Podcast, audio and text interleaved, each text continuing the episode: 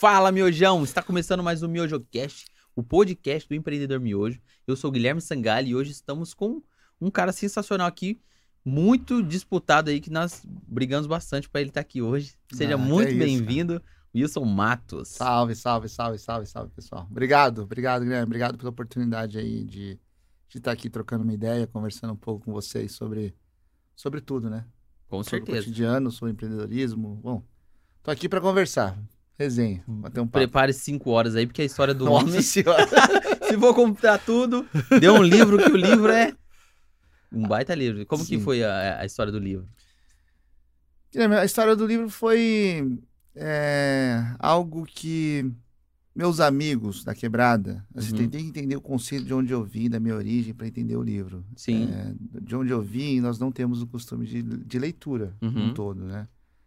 E eu vim de uma família humilde, de uma comunidade carente. Então, eu, eu cresci com o hábito de leitura porque meus pais sempre é, forçaram, de certa forma, eu e Aham. meu irmão, a- eu e meus irmãos a estudarem, porque nós éramos bolsistas. Era o único jeito, era de sair daquela... O sonho do meu pai, a vida, a- o olhar clínico da minha mãe era que o único jeito da gente sair, de ter uma vida melhor que a deles, era através do estudo. Então, Uhum. Eles sempre foram muito rígidos com o estudo. Mas era uma realidade que a maioria dos meus amigos que viviam comigo não, não tinham. Eu era o único que era bolsista estudando numa escola particular. Meus amigos todos estudavam, quando estudavam, em escola pública. Aham.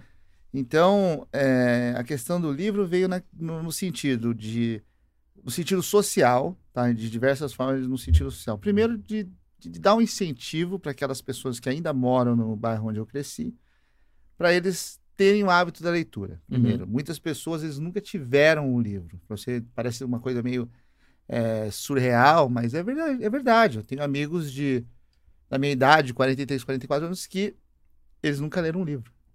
Ou Então- nunca terminaram o livro. Ou nunca terminaram. Às vezes eles, eles, eles, assim, na escola, eles, eles eram. tinham a matéria de ler, mas eles nunca tiveram um livro Um em hábito, casa. né? Não, um, um livro em casa. Uhum. Não é todo mundo que tem um livro em casa. Um livro, antigamente, era muito menos acessível. Você tinha que ir numa livraria para comprar. é, antes da rede da, da, da- internet. do mundo digital, é. Então não era algo assim que, que era para todos. Uhum. E eu vi que era algo que eu deveria começar por um passo pequeno de incentivá-los a ler Aham. incentivá-los a ter um livro em casa, porque eu acredito que através da leitura você pode é, crescer muito mentalmente, você abre muito nosso, nossos horizontes. Então, ter o incentivo, o, o incentivo de ter um livro em casa era um propósito. Uhum. O outro, muitos dos meus amigos questionavam: pô, Wilson, cara, como é que, como foi? Porque a minha vida foi de 78 a 93, uma vida. De 93 a 95, outra. De 95 até. De 95 eu saí do Brasil Uhum. e voltei depois de 27 anos. Eles me viam indo e voltando, que eu vinha uma vez por ano no Brasil, mas eles não sabiam se, se- com que eu trabalhava, se eu, que que se eu estudava, o que eu fazia, meu cotidiano. A gente não Aham. tinha, o- a- naquela época, o que vocês, ah, os jovens de hoje têm, de saber, cara, o cara vai viajar, vocês vê que o cara tá viajando para tal lugar, story, tá com né? família, faz um stories. Nós não tínhamos, então ficava um grande é, question mark. Aham. de, cara, o que, que esse cara tá fazendo? É, Então, eu tentei descrever no livro a minha jornada, especialmente para servir de fonte de inspiração para os moleques da quebrada, para os Uhum. moleques que sonham em quebrar essa barreira da pobreza como eu consegui quebrar e que tenham alguém que seja como eles, que fale como eles, que comam a mesma coisa que eles, que tenham ou viveram a sim- simplicidade que eles viveram, para ter uma referência, porque hoje, hoje em dia na quebrada, na comunidade, é, quem são as referências? O pagodeiro, O jogador de futebol o tá jogador de futebol, a dançarina, Uhum. Ou Quem? o cara que tá no corre ali na. na... ou o cara que ponta. tá no corre. Uhum. Exatamente. Quem mais? Tem algum escritor? Tem algum. é, Cara, tem alguém. Sei lá, al- alguma referência que não seja nesse, nesse, nesse, nesse mundo. Esse coxinha que é muito Aham. pequeno, cara. A gente tá falando de quatro. Gente, Sim. o, o, chefe, o, cara da, o cara do corre, o jogador de futebol, o pagodeiro e, e a dançarina. Ou Uhum. dançarino, sei lá. Cara, porra, o tamanho do mundo, quantas oportunidades nós temos. Mas você vê que é tão pouco, é tão limitado, que, meu, é um, é um comendo o outro vivo, um comendo o outro vivo. Aham. Hoje no, no futebol é isso. Eu vejo isso, que são todas. o 97% do sub-20 e 23 que eu tenho hoje são meninos que vieram de áreas carentes. E tá um comendo, tentando o espaço do Sim. outro, cara.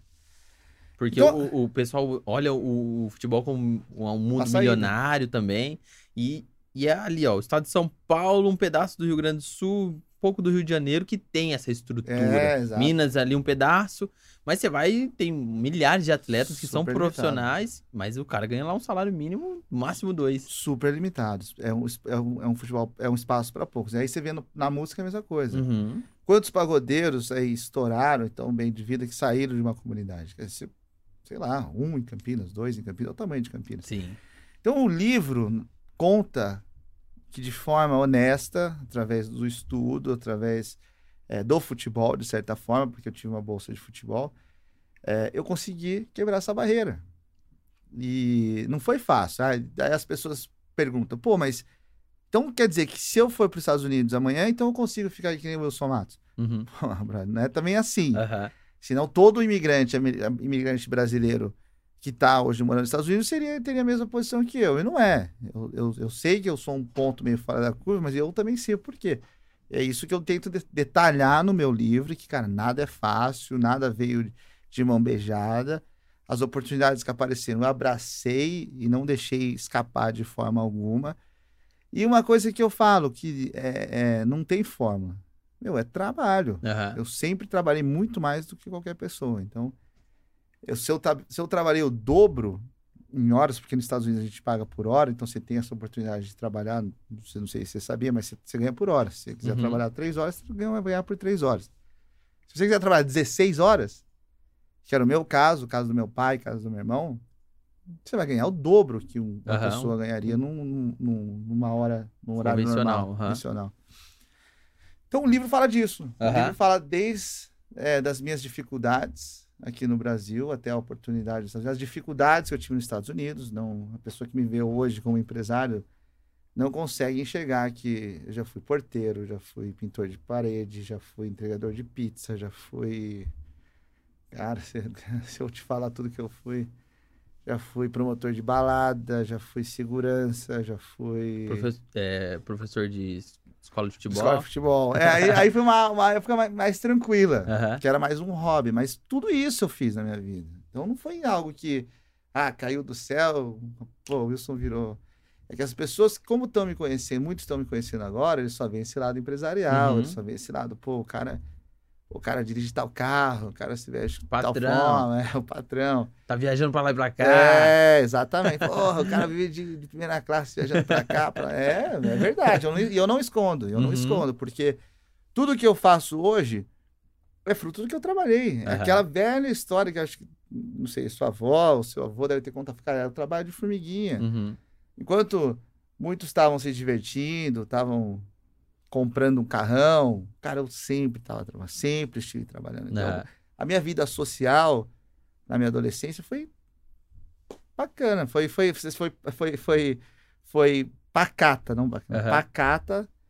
E Você eu tava sempre plantando ali, é, talvez. eu tava plantando. E é engraçado porque hoje eu conto muito pros meus filhos isso. E eles veem, eles sentem na pele que hoje eu consigo desfrutar de tudo que eu sempre sonhei, ou mais do que eu sempre sonhei, e muitos do que cresceram comigo, que estudaram, que tiveram a mesma oportunidade, eles ainda estão patinando, eles ainda estão no processo de estabilidade financeira e profissional. Aham.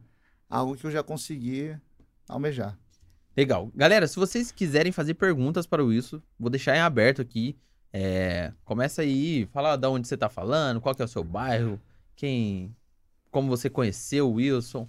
Deixa aí pra gente já entendendo quem que é o, o público que tá assistindo a gente aí, que hoje vai ser brabo, hein?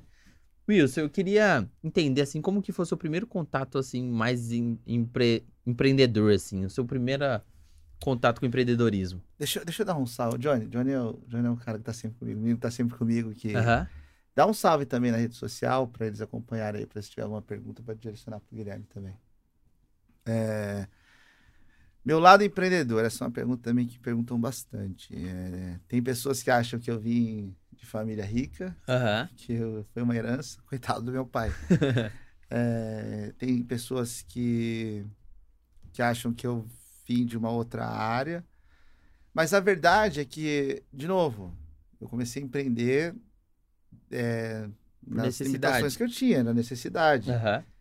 Qual necessidade? Pô, eu era jovem, eu me- devia ter aí seus 11, 12 anos, eu morava num prédio.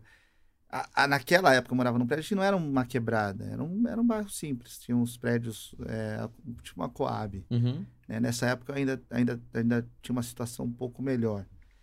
E, mas mesmo assim, a situação financeira dos meus pais era talvez a menor de todo mundo que morava no prédio. Aham. Então, eu já comecei a conviver com crianças da minha idade que, tinha, que os pais tinham condições de comprar uma roupa, Um carrinho, uma época, Um bola. carrinho, uma bola. é, e eu não. Uhum. Então já começou, a, a- a diferença social já começou aí nessa, desde, desde novo. E aí que, o que meus pais sugeriram? Meus pais nunca foram grandes empreendedores, mas eles também viveram muitas dificuldades e eu sou uma pessoa que acredita que as dificuldades elas calejam e elas, de certa forma, fortalecem o ser humano. Uhum. Então, meus pais deram um direcionamento e falaram: olha, compra doce. Aqui, a gente, aqui no- eu morava num prédio né, e tinha acho umas. Em um prédio que tinha umas 32 famílias. E dentro desse prédio, no condomínio, multiplica por 20, eu acho, que eram 20 edifícios. Aham. Era o maior condomínio de Campinas na época. Era o maior, o maior de todos, ali no Jardim Pacaembu, do lado da Aurélio. E meus pais falaram: olha, compra doce. E minha mãe falou: eu faço chup-chup. E a gente vai na netinha. Hoje eu não sei como chama, cara, como eu tô, velho. Como chama? Ameripan. É. Ele Vai é ali na- campineiro, Vai, raiz. vai ali na Ameripan, compra doce, a gente vai junto que é pertinho e a gente você revende. Então meus pais começaram a en- a ensinar o basiquinho pô, com 11, 12 anos. Uhum. E comecei a vender. Tinha uma lista de preço na, na porta de casa e, e comecei a, a revender para o pessoal do prédio. Porque os pais não deixavam as crianças saírem do condomínio. Então todo mundo tinha que comprar ali. Não tinha Aham. tiazinha do doce, tiazinha da pipoca. Não, tinha que ir ali na, na casa do Wilson. E ali foi meu primeiro contato com, com o empreendimento. Falei, cara, consegui comprar uma camisa da Pacalolo, uma marca que tinha antigamente, cara, uma febre que todo Aham. mundo tinha, que não tinha condições. E foi a primeira, o primeiro material que eu comprei, que eu queria, que eu sonhava, que meus pais não tinham condições, foi uma camisa da Pacalolo. Uma realização ali. Realização. Com 11, 12 anos, cara. Aham. Você já viu a mágica do empreendedorismo. Se A eu vender isso aqui, eu consigo comprar isso aqui. Se eu vender dois, eu consigo comprar dois. Exatamente, exatamente. E você tinha um sonho ali de moleque? Ah, eu quero ser jogador de futebol, quero ter um dinheiro, tirar minha mãe daqui. Não, eu eu sempre pensei numa vida muito simples, Uhum. muito simples. Eu, eu, assim, nessa idade, até, até mais velho, até meus 17 anos, 16, 17 anos, eu sempre pensei em ter o que os meus amigos dos- do, do prédio que eu morava tinham. Eles tinham uma condição um pouquinho melhor, Uhum. não era tanta coisa. Mas eu pensava em trabalhar, estudar numa faculdade aqui em Campinas e no final de semana fazer um churrasquinho no clube e bater minha bola Uhum. só. Nunca pensei em ir para os Estados Unidos, nunca pensei em conhecer o mundo, nunca pensei em nada, nada, muito simples. Os, os meus sonhos eram muito simples. Então, eu- não é aquela, não é que eu tinha aquela, pô, preciso ter uma Lamborghini, preciso viajar para Disney. Não, não tinha nada disso. Isso era fo- totalmente fora da minha realidade, Aham. totalmente fora. Era muito, meus sonhos eram muito pequenos, muito pequenos. Então, eu, eu cresci querendo ser jogador de futebol. Eu já eu jogava, acho muita criança, é, muita criança no Brasil tem esse sonho de ser jogador de futebol. Então, eu fomentei esse, eu- eu- esse sonho veio comigo até, meu, até muito tempo de ser jogador. Uhum. Eu nunca pensei é, em nada grande ou nada fora dessa linha. Quando eu comecei. Bom, daí o próximo passo do empreendedorismo, quando, quando eu senti isso, isso durou anos. Durou anos ali. Virou uma renda ali. Virou uma rendinha fixa. Aham. Virou uma rendinha fixa. É engraçado, eu penso hoje assim que nem, eu não tive competição lá. Porque geralmente hoje você abre um bar numa rua, numa quebrada, Uhum. geralmente abre dois, três, quatro e acaba Dividindo. acaba dividindo ali. Mas Aham. não tinha, não tinha competição. Então é interessante isso. E eu também, dentro de casa, logo também nessa, nessa linha, meus pais é, perderam o trabalho. Aí as coisas complicaram de vez. Já era complicado com, só com meu pai trabalhando. Aí meu pai perdeu o trabalho. E aí eles tiveram a ideia, eu até falo, cara, se, eu, meus pais deviam ter lançado isso. Se fosse hoje, eles iam ser, cara, os pica do empreendedorismo. Porque, de novo, tinha muito prédio. Uhum. E aí, nos finais de semana, minha mãe cozinhava ou feijoada ou estrogonofe. Eu e meu irmão saíamos para colocar papel em todos os prédios, para ligar no número, naquela época não tinha celular, para ligar para vender. Então eles ligavam, encomendavam no final de semana a feijoada, e eu e meu irmão saíamos para entregar. A gente fazia o nosso Uber. Era o Uber, o delivery. gente fazia esse corre com 12 anos, velho. É verdade, é, é empreendedorismo puro. Meus Sim. pais tiveram essa, essa ideia, meu irmão. Pô, se, se fosse nos dias de hoje, meu, meu pai ia estourar. Tava lá na capa da Forbes. Ia estourar no norte, é, é verdade, é verdade. E aí a gente começou a ajudar isso, aí meu pai começou a dar mais uma graninha, começou a entrar. Mas as coisas apertaram, apertaram de vez. E, e aí eles tiveram que ir embora. Aí foi uma época difícil, aí começou uma- as dificuldades de verdade mesmo. Saíram daquele, daquela região ali. Saímos daquela região. Aí também, meu, é, é, é meio difícil você manter um relacionamento, uma família, quando você tem problemas financeiros. Isso aí eu aprendi de convivência com muitas pessoas e também senti na Uhum. pele. Então, meu pai acabou mudando para o Via Norte, ali perto do Boa Vista. Naquela época, o Boa Vista, cara, era um dos bairros mais perigosos de Campinas. E a minha mãe foi morar com a minha avó em Hortolândia. Também, tá- meu, dois bairros, naquela época, era bandidagem pura. Qual bairro de Hortolândia? Era no Parque Santo André, do lado do Pinheiros. ali. Aham. Mas era na época que não tinha asfalto, tanto Uhum. no Via Norte como em Hortolândia não tinha asfalto. Então, Pé vermelho. é, os pés vermelhos. Naquela época era, era pé vermelho, É. Hortolândia era pé vermelho. Então, é, aí começou uma outra realidade, porque meus pais se separaram e eu, eu fui para uma realidade totalmente diferente do que eu vivia.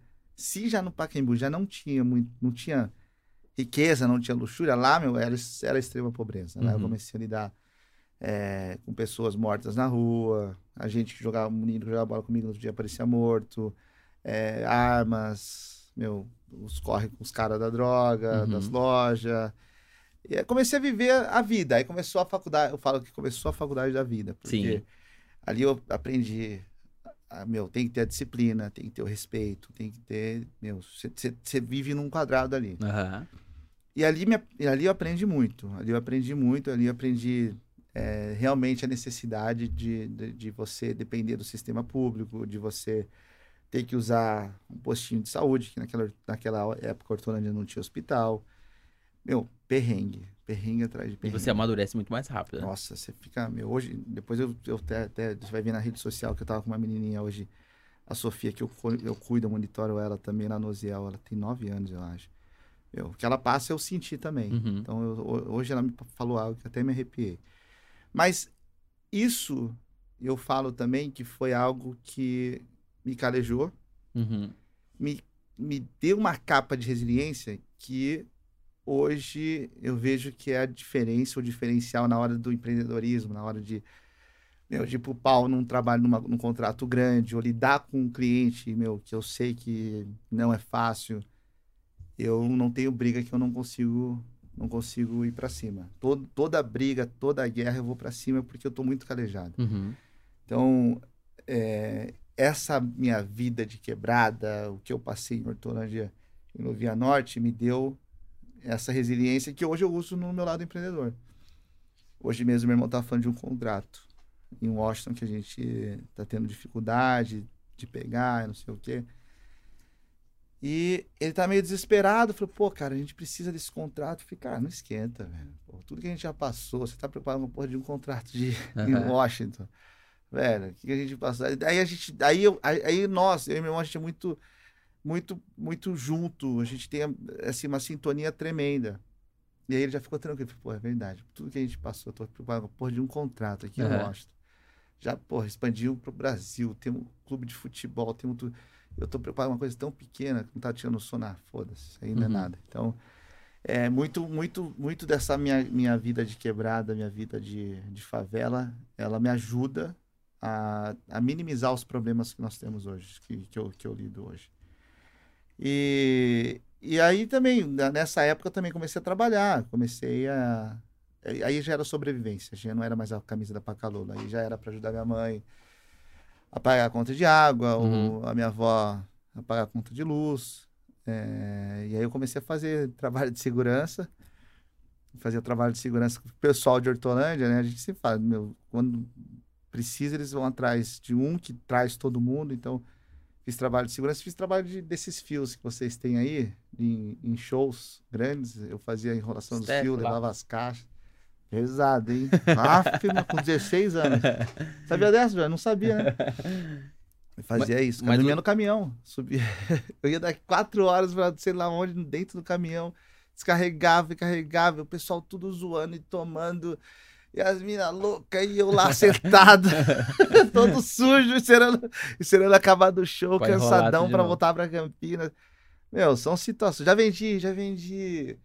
Um outro lado também que eu, eu levei do empreendedorismo, isso aí, isso aí eu trabalhava, né? Uhum. Isso aí foram meus primeiros trabalhos. Mas um lado do empreendedor que eu fiz com um amigo meu foi. é, nós vendíamos latinha. Um amigo meu, ele, ele tinha um carrinho velho e ele, ele falou, cara, vamos, vamos vender. Naquela época tinha bingo de carros aqui em Aham. Campinas, né? Então você ia no Brinco de Ouro, no Moisés, na região, eles colocavam 50 carros populares num bingo, um bingo normal. Caraca. Então você sai dirigindo, você não sabia Não disso? sabia disso. É, meu, tô velho.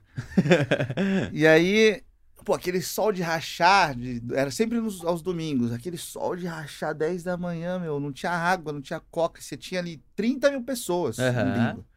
Então você rachava de fazer grana. Aí eu também fiz com esse meu camarada.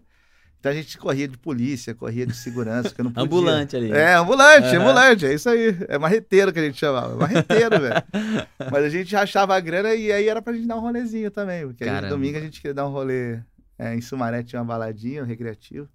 Pra Recreativo. fazer uma grana e pra ajudar em casa. A gente ajudava em casa. Então, cara, foi, foram diversas, as, as- assim, que eu, eu tô tentando lembrar, mas eh, tem várias coisinhas assim que eu levei desse lado de meu, vamos, vamos montar? Vamos, vamos montar, vamos. E a gente acabava com algum amigo ou com meu irmão faz, acabando montando alguma coisa.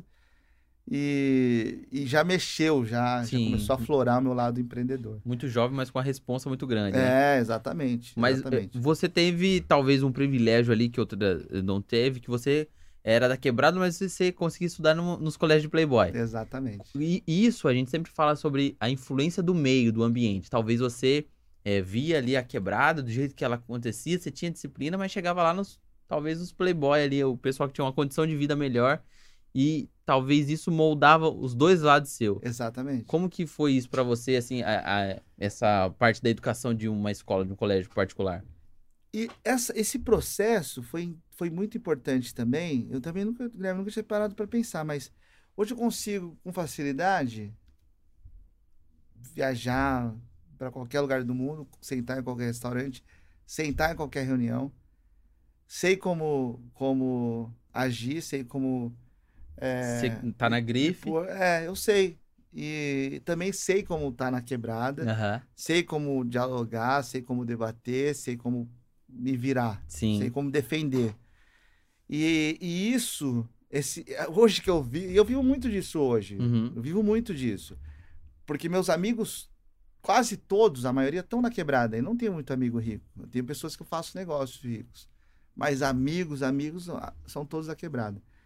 E essa questão na, naquela época era algo que eu levava mais do meu conhecimento de rua para dentro da escola. Por quê? Porque eu era único. Então os caras Aham. queriam saber qual que era a gíria, o gingado, o jeito de andar. Porque para eles era tudo meu, Novidade. novidade. Os Como caras não assim? tinham isso no bairro deles. Entendeu? Então eu levava muito disso para a escola, mas às vezes eu até, até era meio. é, Não é que tinha um certo preconceito, cara. Mas- inferiorizado ali. é, mas aí já eu, eu mesmo me identificava com, com esse selo de, de uma pessoa diferente. Às vezes até muitos, muitos passavam a, a se, se achar superior pelo fato de eu, de, eu- de onde eu venho e de onde eu Uhum. sou. Mesmo é, edu- na, na parte educacional, eu estando ao mesmo patamar que eles, é, eu, já- eu já tô até falando pro Johnny, uma situação interessantíssima. Eu. As roupas. Uhum. Porra, isso pegava. Pega, velho. isso pega muito. Porque- Tênis. Minha mãe não tinha condições, né? Aí naquela época lançaram um Reebok Pump. Caramba. E minha mãe comprou um Ridoc. o Ridoc. O Ridoc. É quase igual. É quase igual, cara. E vou te falar, o tênis que eu tinha já tava arregaçado. Já não dava mais pra usar. Minha mãe comprou porque ela falou assim: meu, não tem mais como. Chegou ao limite. Não tem como te ver mais que esse tênis. Chegou ao limite, cara, que tinha buraco no tênis. Chegou ao limite. E eu cheguei lá, cara, com a parada com o Ridoc na escola. E os caras, a molecada começou perdoa, a né? olhar assim de lado. E aí vem Ridoc. vagabundo, já começou a apertar. E aí o outro assim, porra, isso aqui, isso aqui é falso. Porra, você precisa falar, não sei que é falso, porra. É a condição que eu tenho, minha mãe pode dar isso. Hoje, cara, com o Johnny a gente tava falando exatamente sobre isso, que é, a condição que muitas mães têm é essa, velho, Aham. é essa. Só que a sociedade no todo acaba te julgando. Sim. Por, porra, pelo, pelo seu limite, pelo que você é, você acaba sendo julgado. Uhum. Muito difícil a situação no Brasil, muito difícil. Vou até soltar um vídeo que aconteceu uma coisa assim hoje e real, sobre exatamente o que eu tô contando aqui. Uhum. Deu ir numa loja e, cara, a mãe, ali, o limite da mãe era, era esse, mas a gente via que o menino tava brilhando o olho por outra coisa. Uhum. Eu senti assim na pele na hora, falei, caralho, era eu. Uhum. Era eu. Era eu. E, então, essa, essa minha vida com, com pessoas de, de, de uma outra classe, se você me perguntar, Guilherme, assim, que- que- o que trouxe de benefício, é difícil saber, cara, porque você, você acha mais gente boa, não tô, não tô generalizando, tá? Mas você acha muito mais, eu achei, eu, eu tinha muito mais gente boa, muito mais gente honesta, muito mais gente sincera na quebrada do que na escola. Aham. É um negócio assim que um conceito que eu não, não sei por quê. Não tô falando que quem é rico, quem tem condições, não é, porque eu- Uhum. meus filhos têm uma condição de vida e eu faço que eles sejam pessoas do bem. Mas a, a parte, não, tirando a parte educacional, não teve nada do convívio naquela época com pessoas de uma outra classe que me deu alguma lição de vida, alguma Aham. coisa. Ou uma pessoa que você inspirava, ou quero ser igual esse professor, esse aqui. Eu acho que na época não tinha, cara. Fala a verdade, não tinha. Eu vivia um dia atrás do outro. Uhum. E, e, de novo, a- pretensão até mesmo naquela época era ser que nem meu pai. De ter, voltar para o Pacaembu, é, onde eu cresci, onde eu nasci, ter um trabalhinho, fazer uma Uhum. faculdade e um churrasquinho no final de semana. Ponto. Era isso, minha vida. Meu sonho de vida ainda era esse. Re- Voltar para aquele padrão de vida que você vivia. Exatamente. Exatamente. E foi aí, assim, da- dando um resumão já, já dando continuação, porque aí, aí chega a questão da, dos Estados Unidos. Aí foi através de uma oportunidade de, de futebol, futebol e uma bolsa educacional, porque eu Uhum. mantive, mantinha minhas notas, que eu tinha a oportunidade de ir para os Estados Unidos, Pela escola mesmo? Pela escola, para uma amiga da escola, uma americana. Ela falou, Caramba. vamos, vamos. Mas como funciona? Ah, nem sabia, nem tinha passaporte. É. Ah, fa- faz isso, isso. Só que naquela, naquele ano, na verdade, a mãe. A, Hortolândia, hoje, hoje é aniversário de Hortolândia, aliás. É, feriado. Os amigos meus tá tudo de boa. Hoje é aniversário de Hortolândia. Então, a minha mãe participou do processo de emancipação e a minha mãe tinha acabado de se formar Uhum. na farmácia na PUC. Que legal. E aí, como a cidade estava iniciando tudo ali naquela época, minha mãe conseguiu um trabalho na prefeitura para cuidar da questão da, da logística dos medicamentos da farmácia. Aham. Então aí a, a, a vida da mãe melhorou um pouco. Ela já alugou uma casa, ela já conseguiu já dar um padrão de vida um pouquinho melhor, mesmo Uhum. meus pais separados. E aí, a única coisa que a mãe tinha que fazer é pagar passagem. Minha mãe tinha que pagar passagem, do resto a escola proporcionou um, um projeto onde eu podia trabalhar para pagar o meu curso no segundo grau. Eu fui. Fui com a intenção de ficar um ano, de aprender a língua, sem saber, eu nem sabia, cara, se falasse algum estado dos Estados Unidos, eu nem sabia onde era. Falaram, ah, você vai para Chicago. Opa, beleza. Hora. Nem sabia onde era. Sozinhão. Então, foi um grupo, na verdade. foi um isso, grupo isso, disso daí. isso aconteceu no IASP. Uhum. Ah, o colégio que a gente está falando é o IASP. Eu- também eu falo de colégio de. É, até não, não é que eu não aprendi nada com o pessoal. Os alunos talvez não, mas o colégio, o conceito, a religião, tudo isso foi um grande aprendizado para mim. Isso Uhum. aí eu, eu também é algo que eu levo no coração. E, e eu falo que também foi um, um- na questão da disciplina também, na questão é, do conhecimento, isso me ajudou bastante. Não, Uhum. não. Isso me ajudou bastante. A doutrina adventista me ajudou bastante. O colégio IASP me ajudou bastante. Aham. Os alunos, talvez, talvez os que eu conheci, Não agregou muito. agregou nada. é, é. Mas do resto. Porque se não fosse pelo IASP, porque eu fui para uma escola adventista também nos Estados Unidos. Uhum. Então, eles já sabendo da minha da, da, questão da minha da minha bolsa, eles já me acharam, me colocaram num- numa situação também de ser bolsista lá nos Estados Aham. Unidos. E aí foi o que viabilizou a viagem. Senão não, não conseguiria. E por conta também dos seus resultados de nota, Exato. tudo. Exato. Por estar ali com eles, por ter por, por poder por Você poder destaque ali, né? É, exatamente. E aí você chega em Chicago ali com esse objetivo de estudar, terminar o high school ali.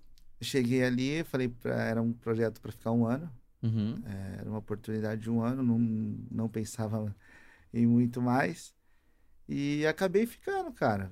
Eu tinha prometido pra minha mãe que ia ficar um ano. Acabei ficando, ficando, ficando, ficando, porque os Estados Unidos é um país de- é o país da oportunidade, é o land of opportunity, é onde você pode ter aí, lá a gente fala do American Dream, que é você ter sua casa, seu carro, ter Aham. sua estabilidade financeira, profissional.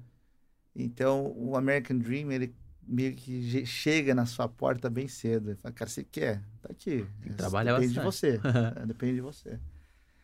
E aí, foi aí que eu mudei a chave comecei a pensar mais no American Dream do que no meu apartamentinho, meu churrasco de final de semana no, no Uhum. Jardim Pacaembu. Foi aí que eu falei, hum... aí eu já tava com 17 anos, falei, ah, acho que acho que eu quero um algo um pouquinho a mais. É, não, não acho que é voltar para o Pacaembu seria é, meu plano de vida. Acho que eu acho que eu consigo alguma coisa mais. E, e agora eu tô pensando aqui, você tá me deixando falar. Eu tô pensando, eu tô falando e pensando. Eu tô assim, o que, que eu pensava naquela época, cara? Sim, é isso que eu. Naquela época, com 17, 18 anos, você não pensava muito. Você. É, meu, vejo meus, meus filhos dessa idade, não quer nada com nada. Aham. Na verdade, é, eu não queria nada com nada. Você tava vivendo ali, É. pô. A a moda aqui é o quê? Vou comprar umas roupas, É, tá frio é, lá? Tá, pô. Chicago é muito frio, cara. Chicago é muito frio. Chicago. Eu não. eu, assim, eu acho. eu olha, olha só como a cabeça. Eu achava que Estados Unidos inteiro era frio como Chicago. Uhum. Cara, não tinha noção nenhuma de geografia assim americana. Não sabia nada. Pra mim era tudo frio. O inverno lá nevava no, no país inteiro, mas não. Aham. E Chicago fica bem ao norte, perto do Canadá, então é muito, muito frio. Mas aí também aconteceu, Guilherme, de outra assim, eu falo que os traumas da vida, se você, se você quiser um dia você vai ter a minha idade, e você vai chegar e fazer, cara, o que me fez chegar onde eu cheguei? Hoje eu consigo entender que muitos dos traumas da minha vida me calejaram, me deram essa resiliência, essa experiência para ser a pessoa que eu sou hoje. Uhum. Então, se você me falar, meu, do, do que eu passei, como eu te, como eu te expliquei agora, tanto no Pacaembu como empreendedor, tanto no- na quebrada, perdendo amigos, para cadeia ou, ou, ou para o crime, é, isso calejou, isso trouxe resiliência. E aí, o que aconteceu? Aconteceu um evento também, quando eu tinha 18 anos, que eu engravidei uma menina. Caramba. 18 anos ainda 18 tá. anos, velho. 18 anos. Engravidei uma menina e numa dessas assim, que eu voltei pro Brasil, Hum. engravidei a menina e aí, cara, fui pai com 18 anos. Fui pai com 18 anos. Então, A resposta triplicou ali. exatamente. Então, eu tinha a cabeça de um jovem adolescente Aham. até eu ser pai. Depois eu fui pai, eu falei, cara, fodeu, porque agora eu tenho que comprar fralda, tenho que comprar é, berço, carrinho de bebê, e tem que ser pai. Pai, meu irmão, é difícil você ser com 18 anos, porque você é criança. Sim. irmão. Você é uma criança. Não tem como você ser um pai de verdade com 18 anos. Mas hoje, olhando para trás, falando de novo da questão da residência, isso também me ajudou a ser a pessoa que eu sou hoje. Aham. Porque as- os meninos da minha idade, meus amigos, eles não tinham essa responsabilidade. Então, meu, eles viveram a vida de um adolescente. É Ah. festinha, roupinha, carro com os 18 anos. Gasta diferente. Diferente. Eu, É. eu falo com meus amigos é, dessa idade que cresceram no Pacaembu, os caras foram para festas naquela época que, cara, eu, eu, eu sonhava em, eu queria, mas eu não podia. Uhum. Pô, não tinha, não tinha condições financeiras e tinha um filho em casa. Então isso mudou muito a minha vida. Isso também, essa responsabilidade cedo, aos 18 anos, de ter que cuidar, não só da minha vida, que não tinha nada, Uhum. não tinha absolutamente nada. Ainda trago uma criança comigo. Então, pô, eram dois que tinham que sobreviver, não era mais, mais, mais só eu. essa responsabilidade também me ajudou muito a ser a pessoa que eu sou hoje, porque eu mantive o foco. Uhum. Então eu falei, meu, agora eu tenho que estudar, agora eu tenho que me formar. Aí o conceito já vai mudando. Eu me amadureci muito cedo. Eu não vejo nenhum menino de 18 anos com a cabeça que eu tinha naquela época. Ele fala, pô, hoje eu tenho um filho. Aham. Se eu não fizer algo, se eu não sair da minha zona de conforto e fizer algo, esse moleque vai passar fome. Esse moleque não vai ter o que, que comer. Aham. Esse moleque vai passar mais necessidade do que eu passei quando eu tive que vender chocolate, vender doce no meu bairro. Uhum. Era algo muito, assim, a, a pressão, a responsabilidade era muito grande. Então eu tinha, tinha que me virar. Aí vem mais esse lado que eu falo, cara, a, vida, a, a faculdade da rua e da vida foi muito mais importante do que a minha faculdade na universidade de, em Washington de engenharia. Uhum. De verdade. Lógico, tem que casar os dois para dar o pacote incompleto. Mas o, o fato de eu ter o meu filho, eu tinha que trabalhar, jogar futebol, porque eu tinha bolsa, Uhum. é, estudar. Então não tinha tempo, cara. Não tinha tempo para nada. E eu tô te falando isso porque você vai entender o porquê, o que fez a diferença. Quando você, eu estudava, de, não, eu trabalhava de manhã, eu treinava à tarde, estudava à noite. Então eu tinha entre 8 a 6 horas Uhum. para dormir. Eu não tinha tempo para televisão, eu não tinha tempo para festa, eu não tinha tempo para vida social, eu não tinha tempo. Era, minha vida era limitada, 16 horas dedicadas Cumprir as tarefas. a tarefas Essenciais, né? essenciais. né? É. Naquela época eram essenciais. E isso foi criando automaticamente na minha vida uma rotina. Uma rotina de estar sempre ocupado com 16 horas dedicado a algo da minha vida. Aham. Quando eu me formei, eu não passei a viver a vida padrão como se vive, de Uhum. 8 horas, jantar em casa. Não, eu mantive. O apegado do Eu mantive 16. pegadas, 16. eu continuei não assistindo televisão, eu continuei não tendo uma vida social é, Aham. padrão como todo mundo, eu continuei trabalhando.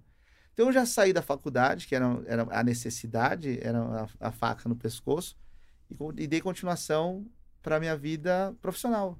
Então, cara, você trabalha 16 horas, pô, você tá trabalhando o dobro que, o seu, que a sua competição. Uhum. Você vai produzir o dobro, você vai, você vai render o dobro.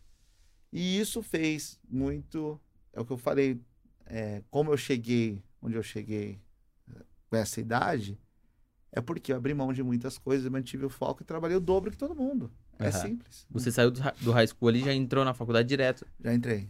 Uma bolsa, Aham. uma bolsa de futebol. Eu Caramba. parei um ano, parei um, é um ano, eu acho. Por causa do meu filho, Uhum. Pra ajustar as coisas no Brasil e voltei Você ficou um ano aqui no, no Brasil. Um ano, velho. Um ano pegado, um ano daqui assim, cara, pelo amor de Deus, o que eu tô fazendo aqui? Porque, meu, imagina, 18 anos, ser pai, Uhum. numa quebrada. Não, na época não tava mais na quebrada, porque minha mãe tava trabalhando, mas Aham. é, não, tinha, não tinha oportunidade. Eu, eu lembro que eu, naquela época que meu filho nasceu, eu tava trocando o piso do, do chão de casa com meu tio. Fazendo bico. Era o que tinha. Não, não tinha mais. Então, quando. E, e- esse ano foi importante também, porque quando você tá no fundo do poço, é a hora que você perde por oportunidade. Quando a oportunidade vem, você agarra de tal forma que você não solta. É o que eu Uhum. falo, que eu não soltei. Então, quando eu tive a oportunidade de voltar, meu, eu segurei, porque eu falei, meu, eu não vou ficar. é, sol- é, nada contra, mas eu não queria ficar sentando piso com meu tio. Aham.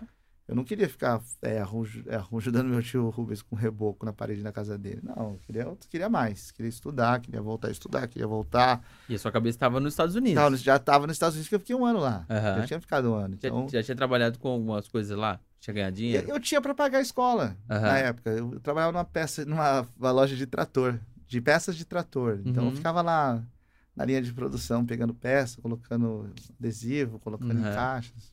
Assim que eu paguei meu, meu segundo grau. Caramba. A faculdade eu paguei com futebol. Futebol pagou toda a minha faculdade. Então, meu Futsal trabalho. ou futebol mesmo? Não, campo? futebol campo.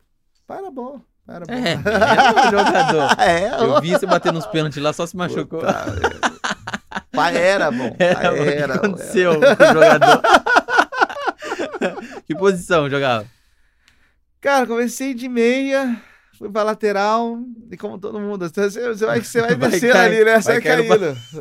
Com Até o virar- zagueiro. Até virar zagueiro. Zagueiro, ou lateral, zagueiro ou lateral. É, aí vira ponta de banco. É, aí vai pro banco e já, já para. E aí fez, fez o, o- fez a universidade, tudo. Engen- universidade. Engenharia civil.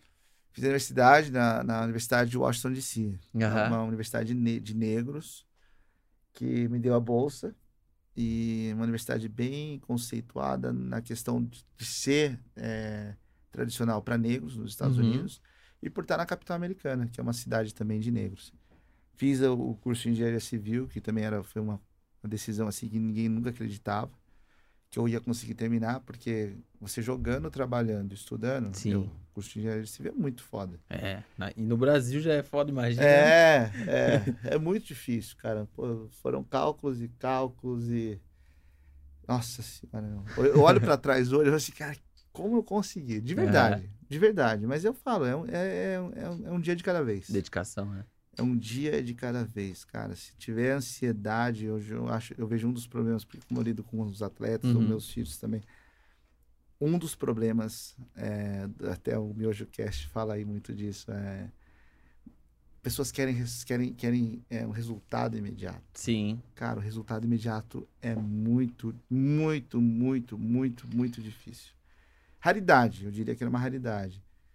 Então, eu, eu sou daqueles que eu, eu acredito ainda no conceito do trabalho de formiguinha, no trabalho de você semear para plantar daqui a alguns anos. Eu, eu, eu sou desse conceito.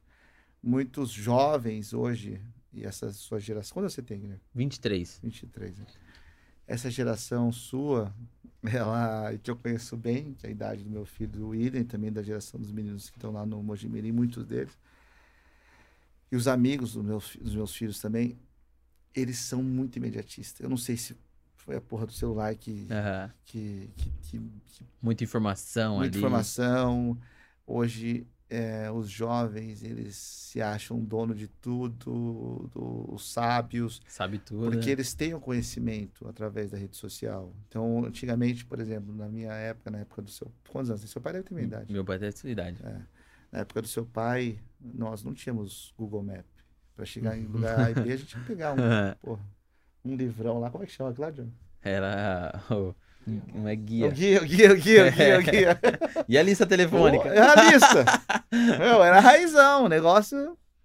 E, eu, então, e até para entrar num debate de bar, antigamente, a gente fala, pô, entra num tópico X, você acabava acreditando no que o cara falava, Sim. porque não tinha como você debater. ele era mais velho. Pô, o cara é mais velho, o cara viveu. Hoje, você senta na mesa do bar, se você não tiver 100% certo, meu, você vai a fazer o papelão, porque o moleque que tá do seu lado, 18 anos, vai pegar Vai te a trucar. porra do celular, e ah, duvido. duvido o quê? Aqui, ó, o Google, tá me falando. Então, eu não sei, eu, eu, tenho, uma, eu tenho uma ideia, nu- nunca pensei a- com profundidade o porquê essa geração é tão. tá tão difícil de se Aham. moldar. Não é, né? Guilherme, Não é. Se eu vejo que você tá fazendo o seu corre, meu filho faz o corre dele, mas a geração num todo, Sim. cara. Eu, eu tenho é, um pouco de medo do que vai acontecer com essa geração. Eu imagino muito que é por causa do comparativo. Porque é, a gente, eu olho pro Kevinho, talvez o Kevinho tem a minha idade, que era de Campinas, e o que, que o Kevinho tá fazendo, tá, parou com o Brasil. Então, às vezes, a gente se compara com o cara que talvez não tenha nada a ver com a É. minha realidade ali. Naquele momento, ele teve uma outra sacada. E aí você se compara com o cara, e você fala assim, pô, o cara tá andando de Porsche, e É. eu tô andando de busão. Então, mas aí, é, Campinas tem 1 milhão e 200 pessoas. Exatamente. Quantos Kevinho tem? Só ele. Quantos mais, talvez similares a ele tem? Uhum. Cara, é muito pouco. A porcentagem é muito pouco. Então, esse sonho do Kevin não pode ser vendido. O sonho dele de um menino de 23 anos estar tá dirigindo uma Porsche, ter uma casa no, no Swiss Park, acho que ele mora. Cara, isso é, isso é irreal. Isso aí não pode ser vendido é, como um sonho para ninguém. Porque você Aham. acaba criando uma falsa ilusão nos jovens que vão deixar de estudar para ser um rapper, para ser um para tentar ser um Kevinho. Não, não tô, fal- Aham. não tô falando para ninguém desistir dos sonhos, mas a gente tem que colocar na balança e ver se realmente é, vale a pena você abrir mão dos seus estudos ou abrir mão de uma profissão para você tentar realizar um sonho que o menino da minha cidade teve, Uhum. mas é, é- é- é a, a porcentagem de- disso não acontecer, de falhar, é muito grande, é um risco muito grande. E infelizmente hoje a rede social também ela, ela vende algo para os jovens que é irreal. Eu vejo, eu, eu- assim, eu falo, eu falo e não gosto de falar, porque meus Aham. filhos, amigos deles, são todos assim. Eles falam, eles gostam de postar que estão em festas. Pô, legal. É... Para quem que você está postando? Você está postando por likes, você está postando porque você quer mostrar para alguém que você está em uma festa que a pessoa provavelmente não pode estar, Aham. porque os seus amigos eles estão na festa, você não precisa postar para eles, pô. E você tá curtindo ali. Você tá curtindo. Por que você quer postar? Você quer mostrar para quem que você tá na festa? não é para seus Aham. amigos que estão ali. Então o conceito da rede social, ela, meu, eu acho que ela prejudicou de certa forma essa geração, essa sua geração, falando sua, mas não é que você não é Sim. não é, mas a geração dos meus filhos, a geração desse, essa geração próxima, ela de certa forma prejudicou. Porque eu acho que a gente, na, na minha geração, a geração do meu pai foi difícil, a geração do meu avô foi muito mais difícil. A minha geração foi difícil, dos seus pais foram difíceis. Uhum. A de vocês já não. Só que vocês não estão, vocês não estão preparados para o mundo, de certa forma. Vocês pularam algumas etapas que a vida vai dar uma cacetada. Então, Sim. ou vocês começam a ouvir os pais e começam a ouvir os mais velhos, não os pais, mas as pessoas mais experientes que viveram, que vivenciaram, ou a vida vai direcionar vocês para algo que você fala, porra, meu, você é um cara frustrado. Eu até, até tenho um conceito assim de preocupante, é, que isso a gente vai ver só daqui a alguns anos, de tipo, muitas pessoas não terem mais tesão na vida, não, que, não, não quererem mais viver ou Uhum. tirarem a própria vida. Por quê? Porque elas vão chegar com 40, 45 anos da minha idade e elas vão ainda viver num mundo irreal das redes sociais e vão ver que, meu, a vida de verdade não é isso. A vida de verdade, eu tô com 43 anos, ganhando um salário mínimo, tô desempregado, não tô morando de favor na casa da minha tia. Entendeu? Por quê? Porque não tiveram é, essa ideia da necessidade de ter uma casa como seu pai tinha, como seu avô tinha, como meu pai tinha, como Aham. eu tenho. Para vocês, não. Uma hora, uma hora eu vou estourar no norte, vou meu, ganhar dinheiro e vou andar de Porsche. Aham. Mas o básicozinho, cara, Feijão com arroz. né? feijão com arroz não tá sendo feito. a estrutura não tá sendo montada. Aham. Então me preocupa, velho. Me preocupa bastante mesmo. Mas eu espero aí que isso aí dê um choque de realidade. Talvez é um momento ali, né? Depois acorda pra vida ali. É. Eu olho pra algumas coisas que eu falo, putz, eu deve- deveria ter escutado meu pai aqui, porque olha, tomando tanta porrada aqui, e ele tava assim, não dá o braço a torcer, né? É. Do lado da mãe, né, que ele tava certo. É, mas é isso, é isso, cara. É, é a experiência. Eu, hoje, eu- hoje, hoje eu olho para trás e eu vejo, meu, onde eu mais, isso, o seu público empreendedor também, é, ouçam as pessoas, ou tenham acesso às pessoas que já venceram na vida, que já têm uma profissão, por exemplo, você quer ser médico, cara, cirurgião, encontra um cara, um cirurgião, para ser o seu mentor. Sim. Que aí o cara vai te dar o direcionamento, fala, cara, estuda isso aqui, vai nisso aqui, faz estágio aqui, dá uma viajada, aprende uma outra língua. Cada um na sua área. Porque eu vejo que falta isso também. É, eu tive mentoria, eu tive um cara que, ou, ou mentorias. Eu tive um mentor que me ajudou a ser um engenheiro, eu tive um mentor que me ajudou a ser um empreendedor, tive um, um mentor que me ajudou a começar a trabalhar com o governo. Uhum. E continuo, tem, tem um mentor político também. Sim. Tem um mentor do futebol. Eu sempre faço isso, eu sempre me aproximo de pessoas que já chegaram num patamar diferente para poder ao menos saber o caminho que ele traçou. E se eu quiser chegar até onde ele chegou, eu sei. Ele já passou o caminho, tá aqui, ó. Só que muitas pessoas não querem seguir isso. Eu vejo assim que os jovens hoje, eles querem, meu, eles são os donos da razão. Eu não Aham. sei se essa porra desse celular ou não. mas eles querem ser o dono da razão. Meu, ah, meu pai não sabe de nada. Ah, o cara não sabe de nada. O cara tá aí, ó. É médico, mas o cara anda de Corolla. Aham. Pô, eu não, eu quero ser um médico e vou dar de Porsche. Vou Comprou a clínica. comprar uma clínica, é. Vou sair e vou ter minha clínica. Então, É, é, é, é um momento que a gente vê, assim, a, a juventude ali de 17 até é, uns 20, 21 anos ali que eles tá nessa. bate no peito e quer, quer fazer o gol sozinho, né? É. Quer sair dibrando todo mundo fazer sozinho. Mas depois eu acho que dos 22, 23, 24, você começa a falar assim: caramba, eu, é mais fácil eu pegar aqui o caminho das pedras dos mais experientes. porque se eu for nessa da juventude aí, eu não chego em lugar nenhum. é isso aí, meu. É E isso aí. eu, eu queria entender o seu momento ali, como você começou a, a imaginar empreender nos Estados Unidos. Porque é, pra, por um imigrante é, trabalhar, tudo bem, mas para empreender parece que sempre fica aquela coisa muito distante. Como que era a sua visão lá dentro? Como, cara, se eu te falar. Aí vem também de novo. Eu sempre. Eu nunca pensei em ser a pessoa. Ou ter. Ou ser a pessoa que eu sou hoje. Eu sempre pensei muito no básico. Eu trabalhei muito pro básico. Aham. Então, quando eu comecei a estudar, eu falei, meu, eu quero ser engenheiro. Mas é que sabe aquele engenheiro que fica, que trabalha, os engenheiros que trabalham para mim? Era isso que eu queria ser. Eu, meu, levantar de manhã, tomar meu café com meus filhos, levar na escola, pegar as plantas, fazer os cálculos, entregar um projeto tão bonito. Cinco horas da tarde, pego o metrô lotado, volto para casa, janto em casa, assisto alguma coisa com, com a minha família e descanso e vou pro próximo dia. Sou engenheiro, tenho uma casa, não uma mansão, mas tenho uma casa Sim. legal. Então eu nunca pensei em coisa tão grande. Mas a vida, o trabalho, foi me direcionando para um outro caminho. Onde, onde eu comecei a, pensar em empreender? Quando eu comecei a trabalhar e ver que, meu, tinha algumas falhas no meio do caminho. Não vi, via que algumas pessoas que não eram tão dedicadas ou, ou, ou, ou, de certa forma, capacitadas de estarem naquela posição estavam acima de mim. E eu comecei a, a só trabalhar. E com facilidade, de- com a dedicação do tempo, eu cheguei a, a esse patamar dessas pessoas. Pô, cheguei muito fácil Uhum. a ser um. A gente fala de um senior project manager, que eu tinha uma equipe de 10 engenheiros. Chegou muito fácil. Pô, acho que eu vou tentar um pouquinho mais. E aí você, meu, de repente, em dois anos eu era o braço direito do dono. Caramba. Nesse, nesse ramo de construção. Nesse ramo de engenharia, depois que eu me formei. Uhum. Eu comecei a trabalhar, o trabalho. E eu comecei a trabalhar assim. E de- eu, eu dedicava as 16 horas. Uhum. Então, eu sempre trabalhei muito mais que todo mundo. O engenheiro que trabalhava na minha do meu lado, não tinha como o cara me acompanhar, que eu era um Uhum. avião.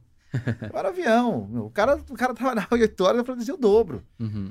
Não tinha como eu chamar a atenção dos clientes ou do meu che dos meus chefes, porque, meu, minha produção era muito foda. Aham. Eu cheguei, literalmente, a dormir no sofá do escritório.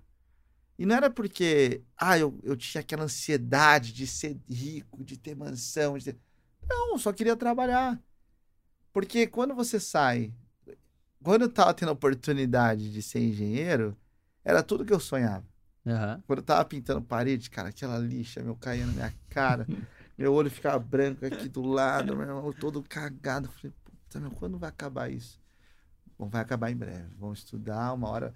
Então, a hora que você senta, pô, limpinho, com uma roupa, uma roupa bacaninha, cheiroso, Confortável. confortável, com ar-condicionado, pra fazer cálculo, cara, você brinca. Aí você brinca. Aham.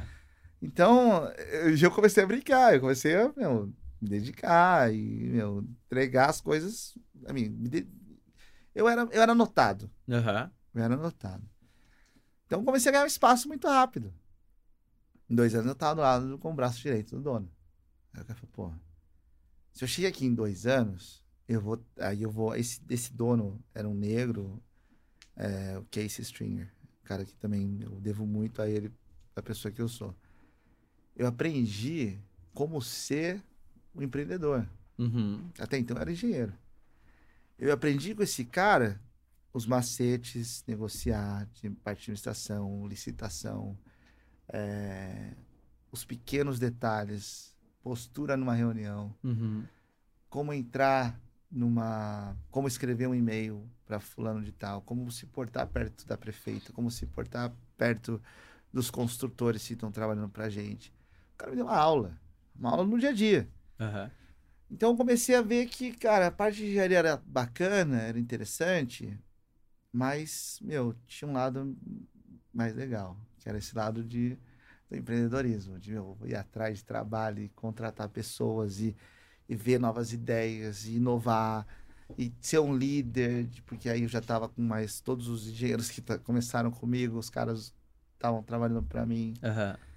E aí eu comecei a gostar, viu? Foi um negócio natural.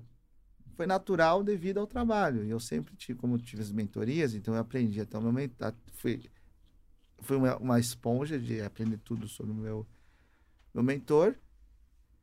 Até um dia que eu, meu irmão sempre trabalhou comigo. Tô, tô falando toda a minha vida, mas meu irmão sempre, sempre me acompanhou. Meu irmão é minha sombra. Aham. Eu, meu irmão nem, nem, nem, nem de construção mexia, mas ele me assombra. Ele começou a me acompanhar a hora que ele viu que tinha um ramo nos Estados Unidos que dava dinheiro, que era essa parte de engenharia. E, e aí, um certo dia já estava com. Já tinha ajudado o Casey a crescer muito a empresa. Nós juntos, nós chegamos a 25 milhões em obras públicas. Aí eu aprendi sobre obra pública. Aham. Eu construí escolas, eu era engenheiro Aham. estrutural de escolas. Então aí Construía e reformava ou só con- construía e zero? formava, os dois, Aham. os dois. Então juntos eu com ele, nós saímos aí de uma empresa pequena que fazia um milhão e meio, um milhão e oitocentos para 25, 26 milhões. E nisso num tempo de seis, sete anos, no máximo. Caramba. E aí eu vi, cara, o cara me deu o caminho das pedras. Se eu quiser chegar até ter uma empresa como a dele, eu já sei como chegar. Uhum. Só que chegou uma hora que ele se afastou e deixou a empresa para mim. Então, dentro da própria empresa, eu aprendi muito mais ainda, porque aí eu era, eu era o empreendedor, eu era Uhum. empresário. Não, a empresa não era minha, mas eu estava tomando decisões como se fosse minha. Então, eu come- peguei essa experiência também. E aí, uma, um certo lindo dia, em 2012, eu e meu irmão decidimos abrir nossa própria empresa. Cara, já não tem muito para onde sair. Uhum. É, o Casey não chegou a me oferecer uma sociedade. Porque naquela, naquela época eu estava levando a empresa. Então, se ele não, ele não me quis oferecer a sociedade, respeito. Mas acho que é hora da gente voar. Aham. Já sabia como se portar com o cliente, já sabia como ganhar licitação, já sabia como construir escola, já sabia como fazer os contratos, já sabia como navegar dentro do sistema. Cara, bora. O mercado ainda tinha muitas opções ainda disso? Sim, Porque sim. você ia pra uma outra cidade, uma outra região? Não, não, pelo contrário. Os clientes, os clientes do, do meu ex-chefe, eles achavam que eu era o dono. Porque eu era a cara. Eu que ia nas reuniões, eu resolvia os pepinos, eu que tirava foto com a prefeita quando ia inaugurar uma obra. Caramba, nem isso ele tinha. Não, ele, ele simplesmente estava coletando. E aí, eu- nessa época também, Guilherme, eu consegui ver os erros dele. Uhum. Ele perdeu a liderança da equipe. Por quê? Porque ele não estava na obra, porque tinha decisões que ele tinha que tomar, que ele tomava o tempo para tomar, que tinha que ser decisões rápidas. Uhum. Então, cara, aprendi, foi uma escola. Assim, é, é, foi, um, foi um ensinamento que eu precisava passar por isso. Aham. E acabou, cara, que eu e meu irmão abrimos nossa, nossa própria empresa em 2012. 2011 ou 2012, não tô lembrando. Acho que foi 11, cara. Ou 12. Nossa, não sei. Mas foi mais de 10 Foi- anos. Por aí. E aí, cara, começamos a fazer sozinho. Começamos a fazer sozinho. É, os erros a gente já tinha aprendido, ou já tinha visto o meu ex-chefe passar, então não cometemos os mesmos erros. Então o nosso crescimento foi muito mais rápido do Uhum. que o dele. Então, em três anos a gente estava fazendo 6, 7 milhões já em obra. Caraca. Foi muito rápido, muito rápido. E aí, cara, foi algo constante. Desses 10 anos, 11 anos, a gente nunca parou de crescer. Nunca. Ano passado a gente teve uma queda por causa do Covid, mas isso Uhum. foi mundial, não foi algo só da. um mundial da minha indústria, tá? Uhum. Mas isso foi algo fora da curva, mas hoje, agora esse ano já estamos de volta, já arrebentando lá em cima. Então esse, esse meu lado empreendedor foi isso, assim, na, aí que eu tomei conhecimento e aprendizado de eh, lidar com projetos maiores. E aí depois veio a expansão, quatro anos atrás veio a expansão para o Brasil, que também foi um outro projeto também grande, difícil. Nesse mesmo sentido de escola, de licitações? A, a princípio sim, Uhum. a princípio, sim. Foi aí que eu também. Eu errei de não ter estudado. A gente, a gente ouve muito, né? Ah, o Brasil é corrupto, o Brasil tem que ter. Tem que pagar para alguém. Uhum. A gente ouve. Mas. Na prática. Não, na prática eu queria pagar. Aham. Na prática é assim também. É, você Não, fala. a verdade, será? na prática é assim. Eu não, não tenho por que mentir. Você perguntar por que, que você não tá, Wilson, hoje, é, por que, que você nunca fez uma obra pública? Porque eu sou contra essas questões de, meu, de corrupção. Uhum. Eu não vou vender o sistema, eu não preciso. Não vou vender o sistema. Então, vou ser criativo, vou levar esse lado do meu empreendedor e vou achar um jeito de fazer dinheiro. Eu achei. O Uhum. que eu fiz? Eu, eu, eu usei da questão do dólar estar muito alto. O Brasil estava numa queda econômica tremenda e comecei a comprar imóveis. Imóveis, imóveis, imóveis, imóveis, imóveis, imóveis. imóveis. Comprei muitos imóveis aqui. Aham. Muitos imóveis. Agora eu vou até levantar um prédio. Então conheci o mercado, eh, entrei na, na minha área, construí minha, minha, minha empresa, minha, minha, minha equipe. A gente fica ali no centro. Aliás, eu dar um abraço para as meninas, que elas trabalham bastante. É, a gente tá acompanhando as stories lá. E, e hoje eu tenho uma estrutura boa aqui. Uhum. Não tão grande como nos Estados Unidos, não chega perto. Mas é, em algum ponto a gente vai estar balanceado nos, nos dois setores. Eu meu irmão, a gente tem uma meta, Guilherme, de se nós fôssemos muito ambiciosos, nós, nós acabaríamos virando escravos do dinheiro, que é outra coisa que eu falo para ninguém fazer. Uhum. Não vire escravo do dinheiro.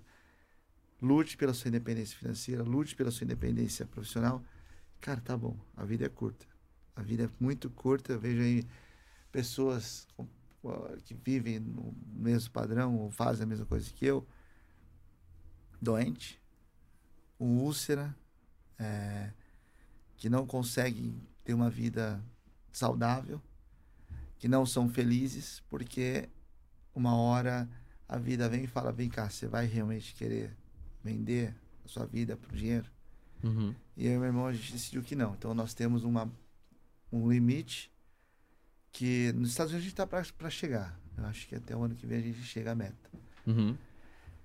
Aí meu irmão pode decidir se ele quer deixar alguém Continuar. para tocar ou a gente fica só nos bastidores Aham. achando novos empreendimentos. Que, que, que, que eu gosto disso. Hoje eu vivo os desafios. A empresa no, estado, no Brasil é um desafio.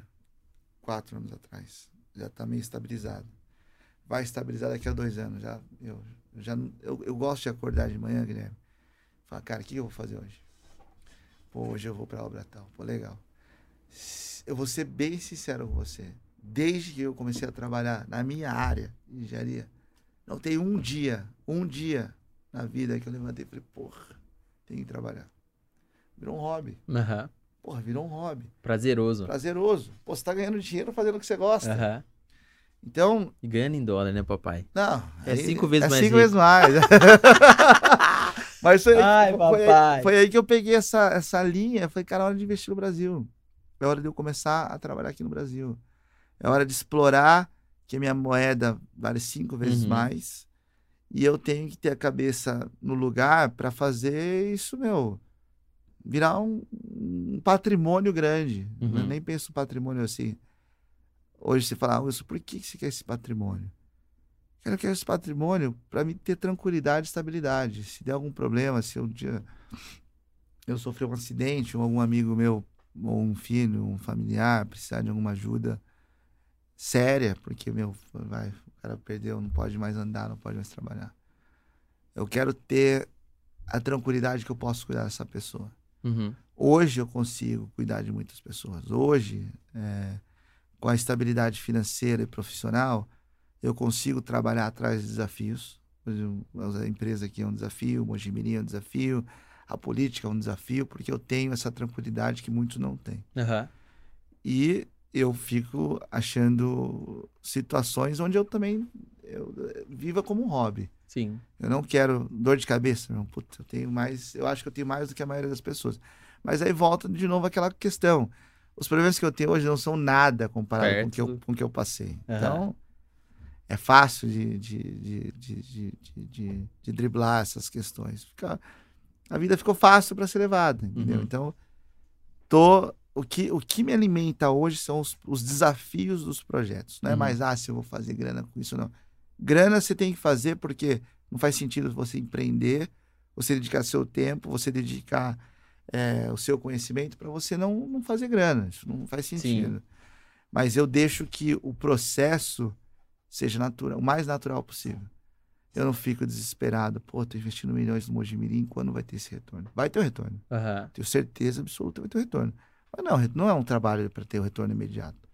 Então, primeiro eu tenho que investir, trabalhar, pé no chão, acreditar, uhum. acreditar e esperar o retorno. É um retorno de dois, três, quatro anos aí. Enquanto isso, a gente vai tocando. É tudo bem, tudo bem é, pé no chão, tudo uhum. bem alinhado, tudo bem concretizado. Porque quando você chega nesse patamar de, investi de investimento alto, é, você corre um risco. E o seu trabalho como empreendedor é você minimizar os riscos o mais o máximo possível. Se você conseguir minimizar os riscos, porque risco sempre você vai correr. Não tem como você empreender e não correr risco. Só que você tem que saber como lidar com os problemas quando eles aparecerem e minimizar os riscos. Minimizou os riscos, você está numa, numa posição aí favorável de que a hora que der certo, você vai ter a retribuição que você planejou. Antes da gente entrar nesse assunto do Modimirim, que eu tô querendo muito, é, vocês empregam muito brasileiro lá na WKM Solutions, na gringa? Não. Não, cara. Aliás, cara, o que mais me chama na rede social é, é, é duas coisas. É avaliação no Mojimirim uhum. e trabalho nos Estados Unidos. Mas eu não posso. Nos Estados Unidos eu trabalho para o governo. Hum, então, então esse é muito rígido, uhum. muito rígido. São, são, a gente tem que mandar toda a documentação. Assim, eu sei que nos Estados Unidos é um país que proporciona trabalho para imigrantes. É, tem, isso é cultural nos Estados Unidos. Mas eu não posso. Uhum. Não é nem que eu não queira. Eu não posso. Lógico, tem brasileiros que têm documento hoje, que têm green card, que são cidadãos como eu, que, que trabalham, mas uhum. não são muitos. Falar a verdade, não são muitos. Eu acho que deve ser uns 10%. Quantos vocês empregam lá hoje? Quantos, quantos funcionários vocês têm? Ah, cara, hoje na WKM, eu vou falar no passado, tá? Foi quase 800. Assim, num todo, em todas as obras. Uhum. Foram cheques distribuídos para 800 pessoas. Tem um que trabalhou um dia, uhum. ou dois, mas foram 800 pessoas que passaram pelo processo de, de receber algo pela uhum. minha empresa. Então, o risco, eh, a gente vê isso porque quando a gente vai declarar a, a questão do risco. Qual o risco que uhum. ele está correndo de um, de um funcionário sofrer um acidente? É um risco alto hoje. Sim, gigante. Então a gente tem que ter muito mais cuidado, tem que ser muito mais precavido, tem que olhar muito os detalhes de segurança, porque já não é mais uma empresa pequena. Uhum. E aqui nós temos, passam pela gente aí com os terceirizados uns 200.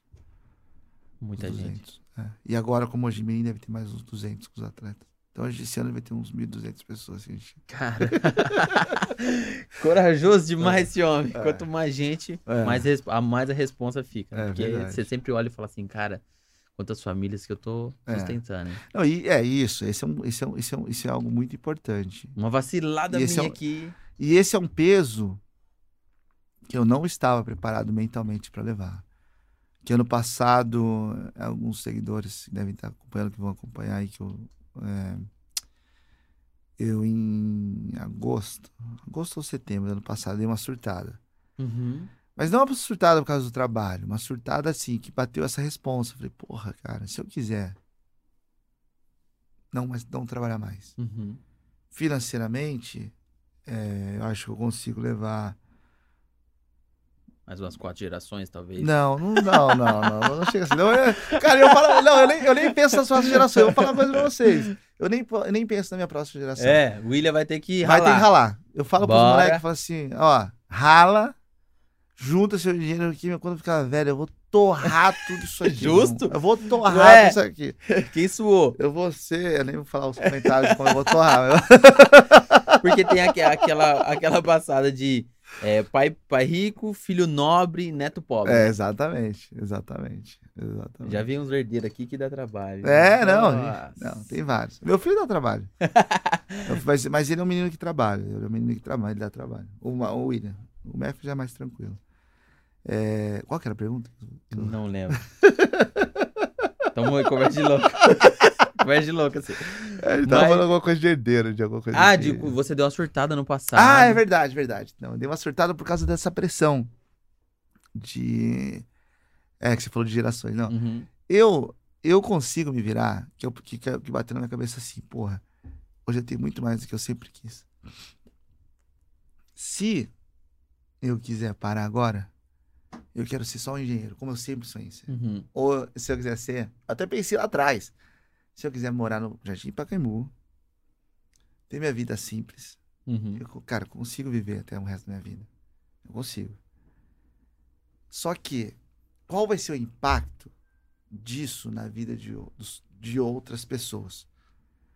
Cara, eu comecei a pensar. Tem gente que comprou casa Tá pagando. meus trabalhos. Aham. Tem gente que comprou carro. Tem gente que, meu, planejou em ter filhos com a estabilidade da minha empresa. Uhum. Como eu vou fazer isso? E eu sei que eu e meu irmão, a gente é, é uma balança. Eu não vou também sobrecarregar meu irmão, porque o meu irmão também, nós somos, nós nos completamos. Uhum.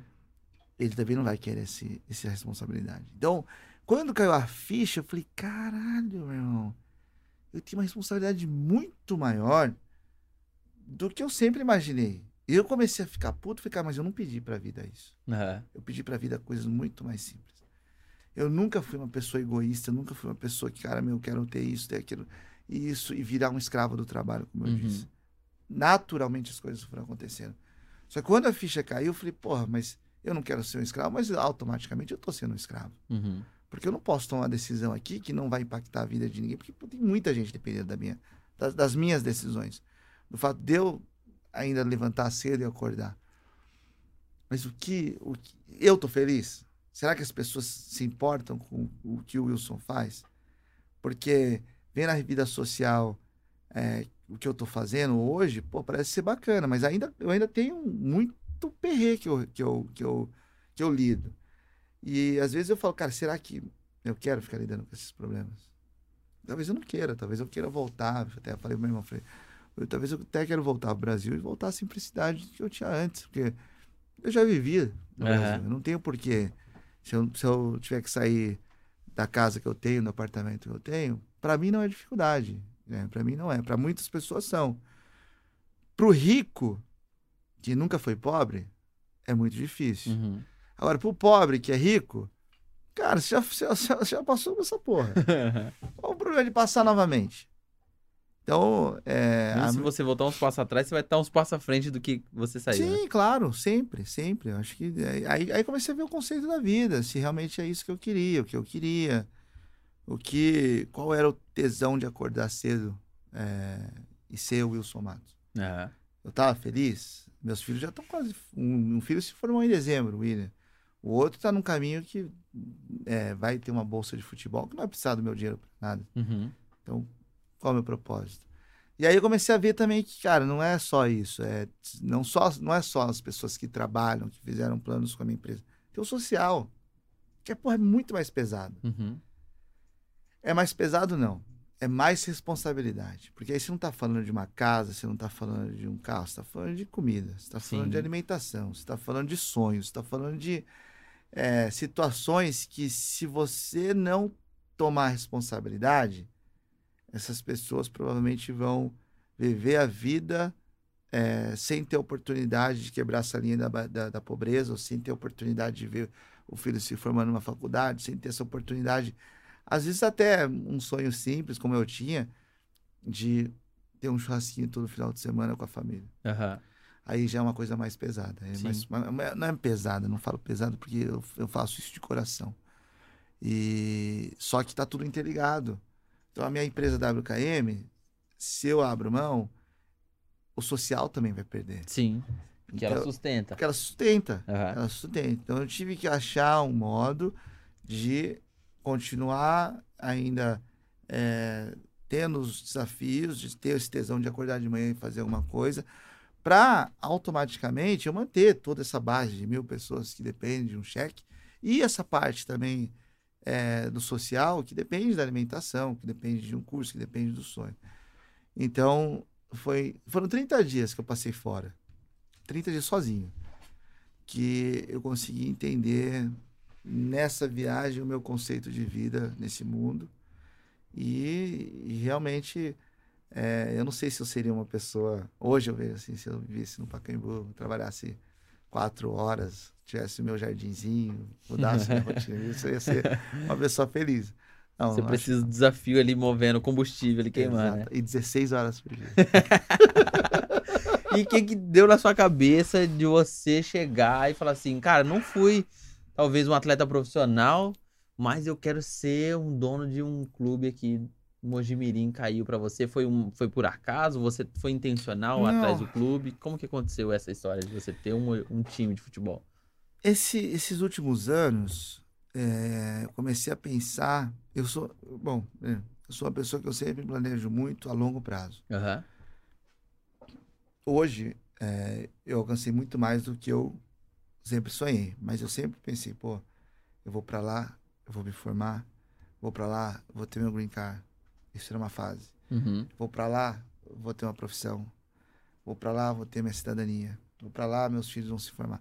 Então tudo é longo prazo, cara. Se eu passar, se eu falar para você que eu não é, eu não detalho a minha vida, detalho. Se você perguntar meu, onde você, onde você se vê com 70 anos, eu vou te falar. E eu vou, porque eu estou trabalhando para isso. Sim. Eu sempre trabalho minha vida no longo prazo e vou tomando conta dos pequenos aqui no dia a dia. Então, é, eu olhei para trás esses dois, três anos atrás e falei, cara, o que vai me fazer feliz é, daqui a uns 20 anos? Pô, 20 anos, cara. Você tá olhando, você andava, você olhava 10, agora você tá olhando 20. Eu falei, ah, cara, eu gosto de futebol. Acho que se eu sentar um dia e eu assistir do sub-9, 11, 13, 15, 17, 20 profissional, os treinos, você é uma pessoa, feliz. Uhum. Todo dia, todo dia. Todo dia. Eu acho que isso vai me fazer feliz. Porque eu já vinha de uma base de futebol, que eu tinha uhum. meu time de futebol lá.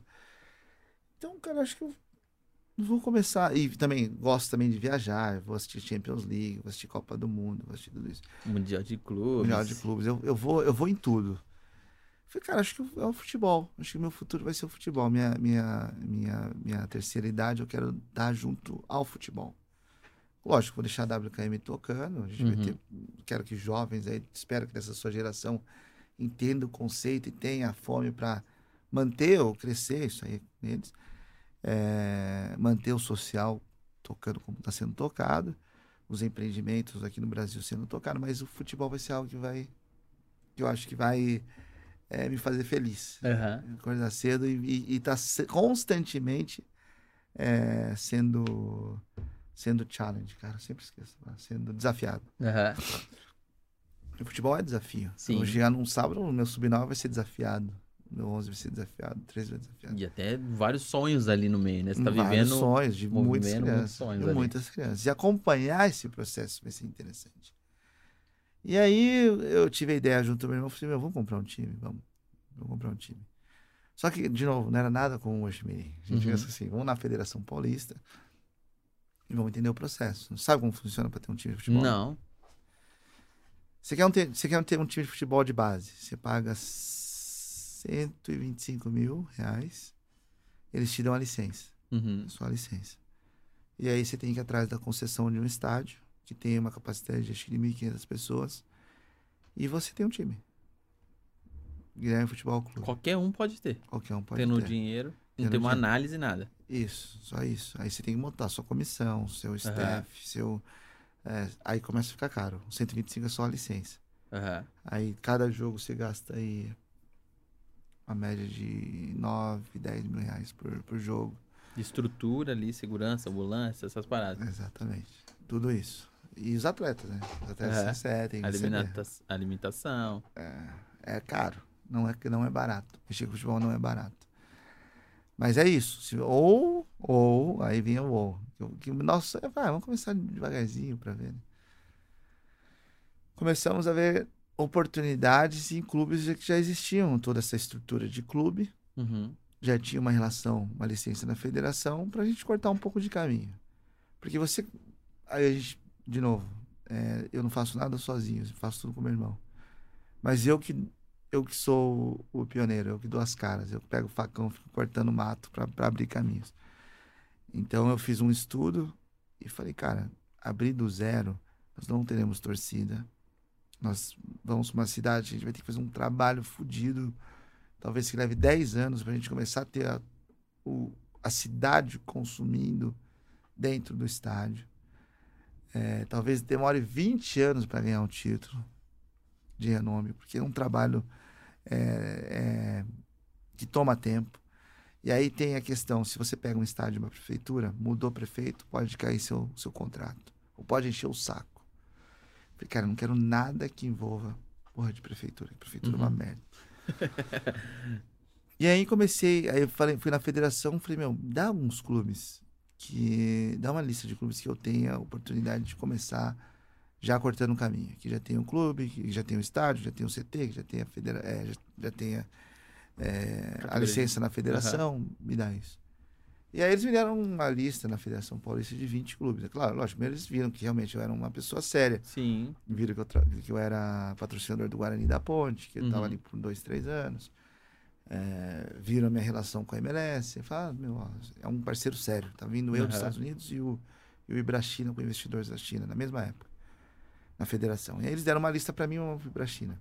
O Ibrachina tomou, ah, vou começar do zero. Vou começar com o Ibrachina, vou ficar aqui na Moca, vou alugar um campinho de futebol aqui que eu pago por um clube que tá quase desativado. E eu pensei, pô, talvez eu faça a mesma coisa, que eu tava falando, entrando em contato com o cara também. Ah, talvez faça a mesma coisa aqui na Ípica, a Ípica tá largada, Sim. Está, não sei o quê. Mas no final, falei, cara, vem aquela questão do desafio.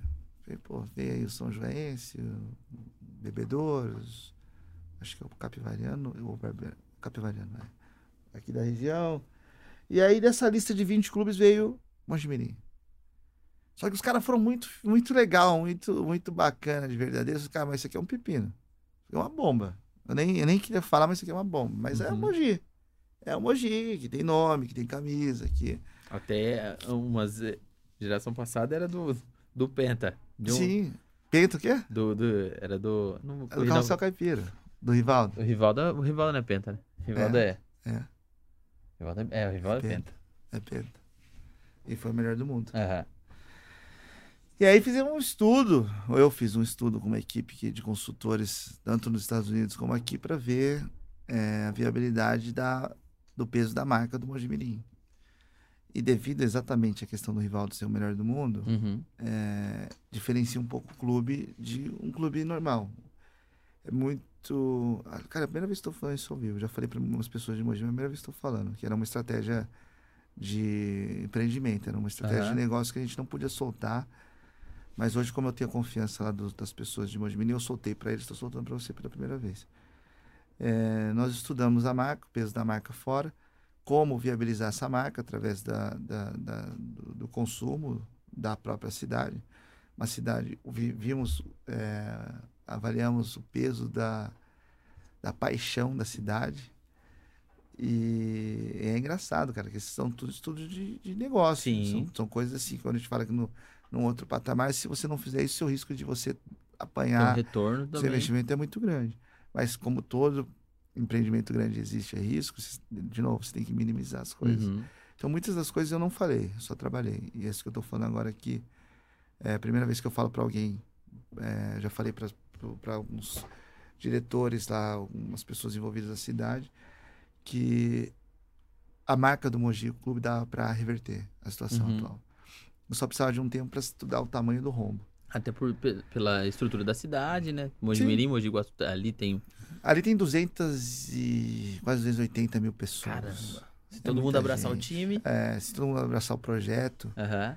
dá para você reverter a situação. Mas, é, é, mas aí eu também estudei, tem muita tradição. Sim. Na verdade, o Mogi Guaçu, Mogi. Eles, Guaçuano, eles têm uma rivalidade, uma mas é uma rivalidade assim que não é aquela coisa de Guarani e Ponte Preta. Uhum. Dá para reverter? Dá. Dá para reverter. Tanto que eu tenho uma relação muito boa com os diretores do Guaçuano, respeito os meninos que jogam lá. E eu não, eu não trago a rivalidade para mim, porque é um público que eu quero que faça parte do, meu, do projeto da, do Renascimento do Mojimirim. Então, é, eu vi esse, a situação de um estádio com capacidade de 19 mil pessoas. Então, não só a questão de, do futebol, mas você pode trazer eventos ali para aquela região, shows, e fazer render, fazer o lado empreendedor, Sim. fazer o negócio rodar. E eu sempre fui muito transparente. Falei, cara, eu não sou, eu não sou, eu não vou ser um cara que vou chegar com um cara hipócrita e falar assim, ah, meu, eu sempre amei Mojimirim. Não, eu, eu conheço o Mojimirim e respeitei o Mojimirim sempre pela história do Sapão. Hoje, cara, hoje eu não tô sendo hipócrita, hoje eu tenho uma paixão por esse time. É, já tinham me falado, quando uma vez que você começa a trabalhar num clube de futebol, que você, sua cabeça muda, você para de ser torcedor, você vira um, um apaixonado, um fiel. Uhum. E hoje sou eu com, com o Mojimirim. Eu não consigo dormir, cara. Não consigo dormir. Mas aí o Mojimirim foi isso. Foi uma. uma um, fiz o estudo. Aí o Mogi tá, é um, vai demorar oito horas para explicar toda a situação difícil desse clube. Mas é, num resumão assim, eu, hoje tenho pessoas da cidade que que estão me ajudando. A cidade em si é uma cidade apaixonada. Eu vou falar para você, é uma cidade mais apaixonada do que eu vejo Guarani e a Ponte Preta aqui. Uhum. Muito mais apaixonada. E eu estou realizando sonhos. Hoje que me, não tive um retorno ainda é, financeiro, financeiro, porque eu entendo que isso aqui é um investimento a longo prazo. Meu irmão que às vezes fica enchendo o saco. mas eu não, eu, eu, eu, tenho pé no chão, mas meu irmão me entende. Quanto tempo você está de projeto lá? Você iniciou? Eu comecei em dezembro. Dezembro. Dezembro. Seis meses agora. Mas lá, meu, cheguei lá não tinha luz. Não tinha Cara. cadeira, não tinha, não tinha colchão, não tinha azulejo. Tava destruído. tava destruído, roubaram toda a fiação, cara. Então hoje as pessoas vão lá, foi até legal, teve, uma, teve um jogo do Sub-20 contra o Red Bull semana passada, que os repórteres da federação foram lá uhum. para transmitir o jogo. Eu disse, cara, meu, é outro clube. Uhum. Hoje o Mirim tá renascendo é, a grama tratada, os árbitros bem recepcionados, o time visitante bem recepcionado, vestiário limpo, é, a, a, imprensa num, bem, bem cuidada. Uhum. O torcedor voltou ao estádio, porque o estádio estava fechado. O estádio. Teve, teve torcedor que manda mensagem e falou assim: Wilson, meu, você não sabe o que você está fazendo na minha vida. Eu falei, como assim? Falei, cara, eu tenho uma filha de seis anos. E eu estava desesperado porque o meu avô e meu pai assistiam os jogos juntos. Meu pai me trouxe para o estádio e eu queria manter essa tradição de direção e levar me trazer minha filha. Só que do jeito que estava, o cara que estava lá antes, eu achava que o Mojimirim ia acabar. E você trouxe essa esperança. Se você estava com a minha filha, quero mandar uma foto dele da filha dele. Que legal. Você realizou um sonho para mim. Isso foi uma das, porra, das dezenas de, de mensagens que eu, que eu recebi de pessoas me agradecendo por estar tá abrindo portas, por estar tá realizando sonhos, velho. Isso, é que meu irmão não sei, mas isso é melhor do que qualquer coisa no, uhum.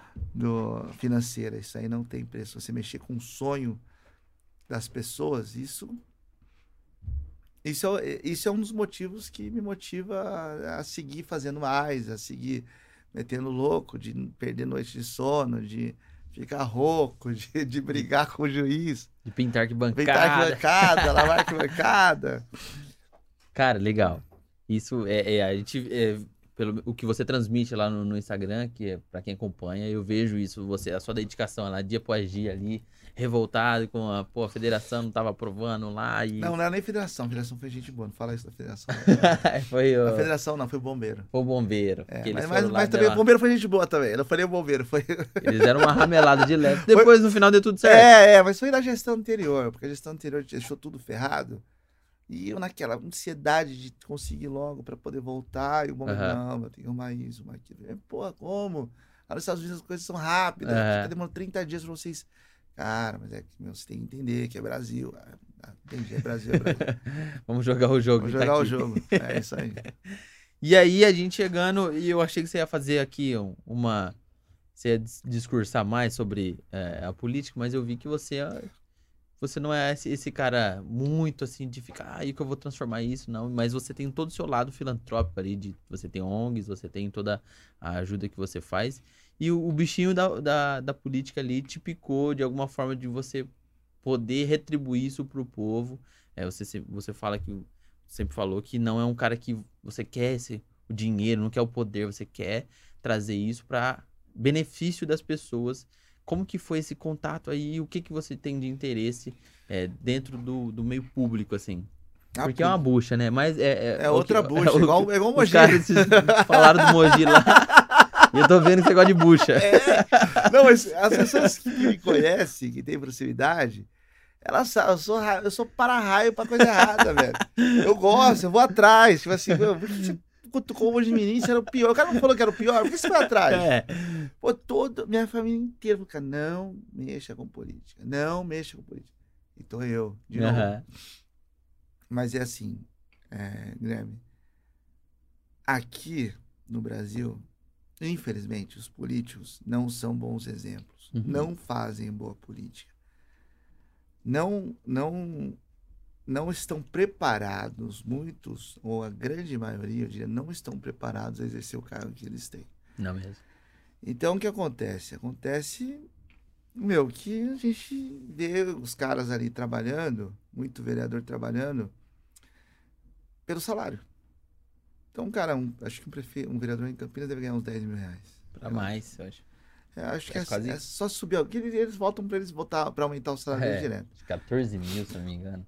É porque de Hortolândia é, é isso, 10 conto. É isso. A Missouri acho que era o mesmo preço. Não- mas não sei. Bom, mas o que acontece? Os caras é, que estão hoje no poder, eles estão pro poder e pra parte financeira. Aham. Porque o cara, a maioria dos vereadores, a maioria, tá? Não tô falando em todos, mas a maioria dos vereadores não estão preparados pro cargo e eles dependem desse salário. Pra viver. Pra viver, porque o cara Não tem uma profissão. era o cara da farmácia, Aham. ou era um cara do espetinho, nada contra. Mas Sim. o cara tinha o salário dele ali que nunca chegaria a esse salário. Aham. E os caras não estão preparados. Você, po- você pode, você pode exercer um cargo. eh, Essa é a, é a beleza da democracia. Como o cara do espetinho, como o cara do cachorro-quente, como o cara do, do sindicato. Você pode. É a democracia. Tem um grupo de pessoas que sonharam com você e querem que você faça. Mas faça. Uhum. Meu, você tem uma posição política como vereador, faça. Faça para, faça o seu trabalho. Estude, viaje, veja como funciona fora, vê como funciona de verdade assim, no- no- nos livros, é, na teoria, eu diria, na teoria, e exerça a função. Hoje a gente não tem isso aqui. Hoje, hoje me revolta que nós não temos. Tanto os vereadores de Campinas, de Americana, de Hortolândia. Cara, a maioria, eu falo e eu falo, cara, os caras ficam putos comigo. Aham. Mas eu falo a verdade, não tá preparado. Não tá preparado. Não, não, não, não, não estão preparados para exercer essa função. E isso reflete no nosso dia a dia. O que. Por que eu tomei a decisão de sair candidato? Tudo começou com uma revolta. Isso meu, veio, era uma fala que eu falei muito em 2020, quando eu fui candidato. Depois de morar muito tempo nos Estados Unidos e trabalhar em algumas campanhas nos Estados Unidos do Partido Democrata, Uhum. comecei a trabalhar em 2007, na campanha do Obama. Um negro que foi representante do estado dele de Illinois, depois virou senador. Mas, cara, ninguém acreditava no cara.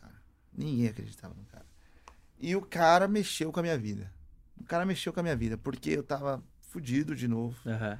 Aquela época, 2007, no fundo do poço. A crise da, da bolha é, das casas. Como é que fala? Cara? Imobiliário? imobiliário. Ela atingiu os Estados Unidos de forma meu, gigantesca. Eu tava eu, engenheiro, Uhum. tinha acabado de se formar. E o cara veio com um papo, meu, vamos mudar, vou ajudar as minorias.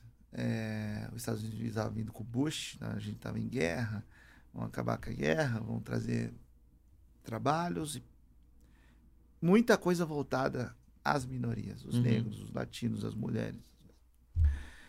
E eu na faculdade, na época, estava fazendo acho que meu mestrado, eu não terminei, mas eu comecei. Na época, fazendo meu mestrado, eu falei, cara, não tinha nada para perder. Vou ajudar. Tava uma faculdade negra, como eu falei. E comecei a usar o Facebook, na época o Facebook, para mandar os planos de governo do Barack Obama. Para os Uhum. amigos latinos lá. E aí comecei a pegar um tesão. Por quê? Porque o cara foi eleito. Eu não sei se eu ajudei ou não, ou como eu ajudei ou não, mas eu ajudei. Eu tava lá. E eu falei, cara, 2007, Em setembro de 2007, eu, atingi o fundo do poço. Por que eu lembro de setembro? Porque setembro é aniversário dos meus filhos, Uhum. tanto o Mef como o William e a minha mãe. Em setembro, eu tava morando na casa do meu irmão, no sofá da casa do meu irmão, que era um apartamento muquifão lá. É, Eu ainda estava casado, só que a minha ex-esposa estava morando com meu filho, o Matthew, na casa de uma amiga de favor, porque eu tomei uma decisão de trabalhar em outro estado, voltei, deu tudo errado, a economia estava uma merda. Eu estava na situação posta. E eu não tive condições de comprar um bolo pro meu filho, pro Matthew. Uhum. Falei, puta que merda que eu sou. Eu tô formado, morando nos Estados Unidos, mas não consigo comprar porra de um bolo pro meu filho. Meu, atingi o fundo do poço. E isso as eleições pegando fogo. Eleição em novembro, nos Estados Unidos. Falei, meu irmão, esse negão ganha. Porque eu tô trabalhando, eu tô sonhando com o cara, meu Aham. e ajuda todos os latinão aqui, que nem eu, os brabo latinão aqui da obra. Senão fudeu, senão a Hum. casa caiu. Até mandei uma mensagem, tem no meu livro exatamente essa situação que eu passei. Que minha mãe falou assim: volta, filho. O Brasil tá voando. Na época, o Brasil tá muito bem. PTzão da massa. PTzão tava- PTzão. PTzão do Lula. O Brasil- Buenas. E estamos voando. Era o Brasil passando, o, Bra- o mundo passando por situações, ele falava que era uma marolinha que tava passando. Aham. Meu irmão, aquilo, aquilo estremeceu a base. Caralho. Falei, bom, meu, maluco tem que ganhar aí, porque eu trabalhei com ele, eu fiz Facebook pra ele, mas nunca tinha trabalhado na política. Aham. Mas ele falou que ele ia fazer essa porra, então vou, vou confiar nele. Nunca tinha confiado em político nenhum, nunca tinha trabalhado com político nenhum. Vou confiar nele. Ganhou. Eu lembro até o dia que ele ganhou, foi um dia para mim emocionante, porque eu fui ver os resultados na casa que meu filho estava ficando de favor Uhum. eu nem, nem lembro a pessoa que é, mas sei- são pessoas assim que eu falo sempre pra mãe dele, que eu sou sempre grato, que eu puder ajudar, eu vou ajudar. É, eu falei, pô, agora sim.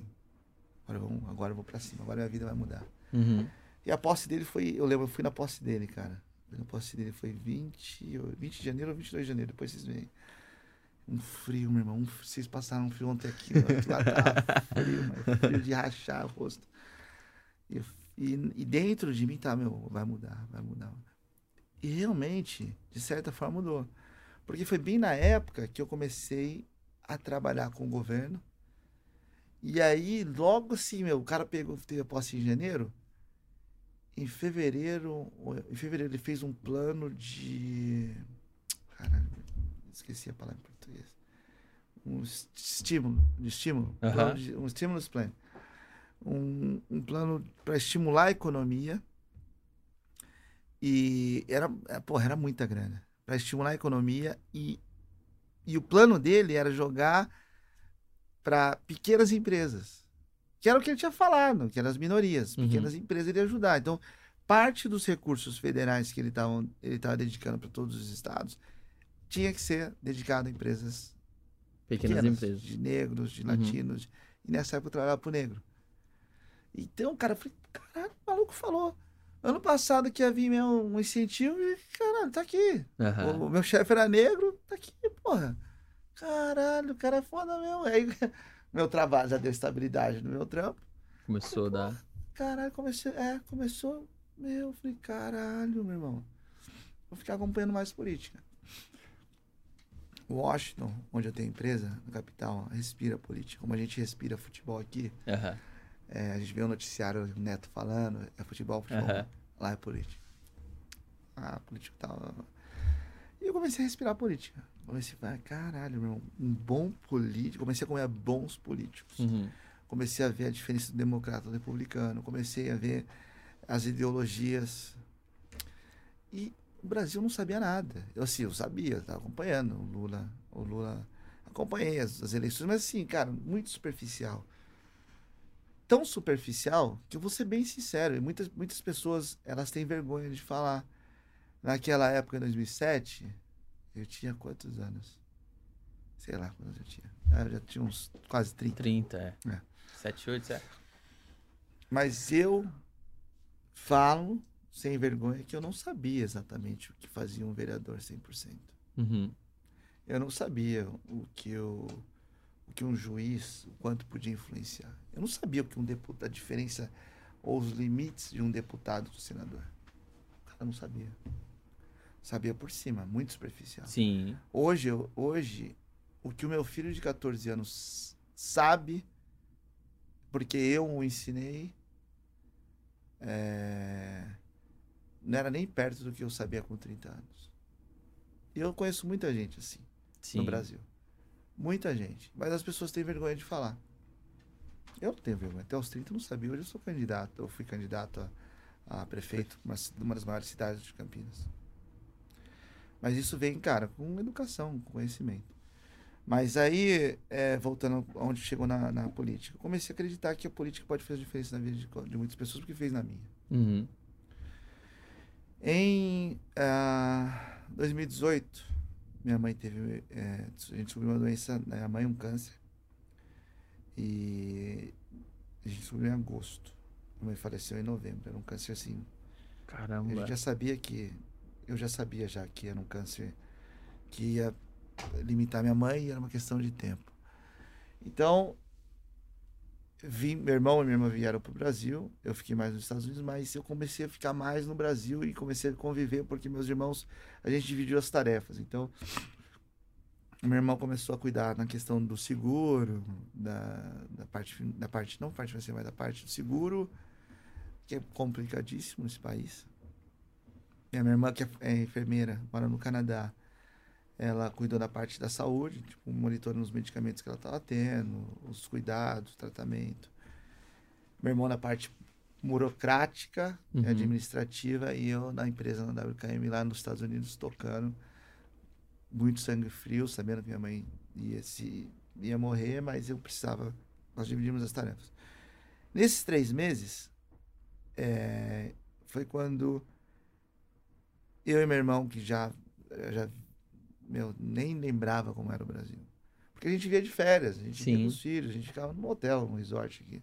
Tudo lindo. Pô, bonito o Brasil. Você desce, Desse só, é, só é feio de você ver de cima do avião, assim, você vê, caramba, é feio. Mas aí você já vai pro jardim, você vai pro Cambuí, você vai pros resorts de água de Lindóia. Oh, isso aqui é uma beleza. Mas a realidade... Aí começamos a viver as realidades do Brasil de novo.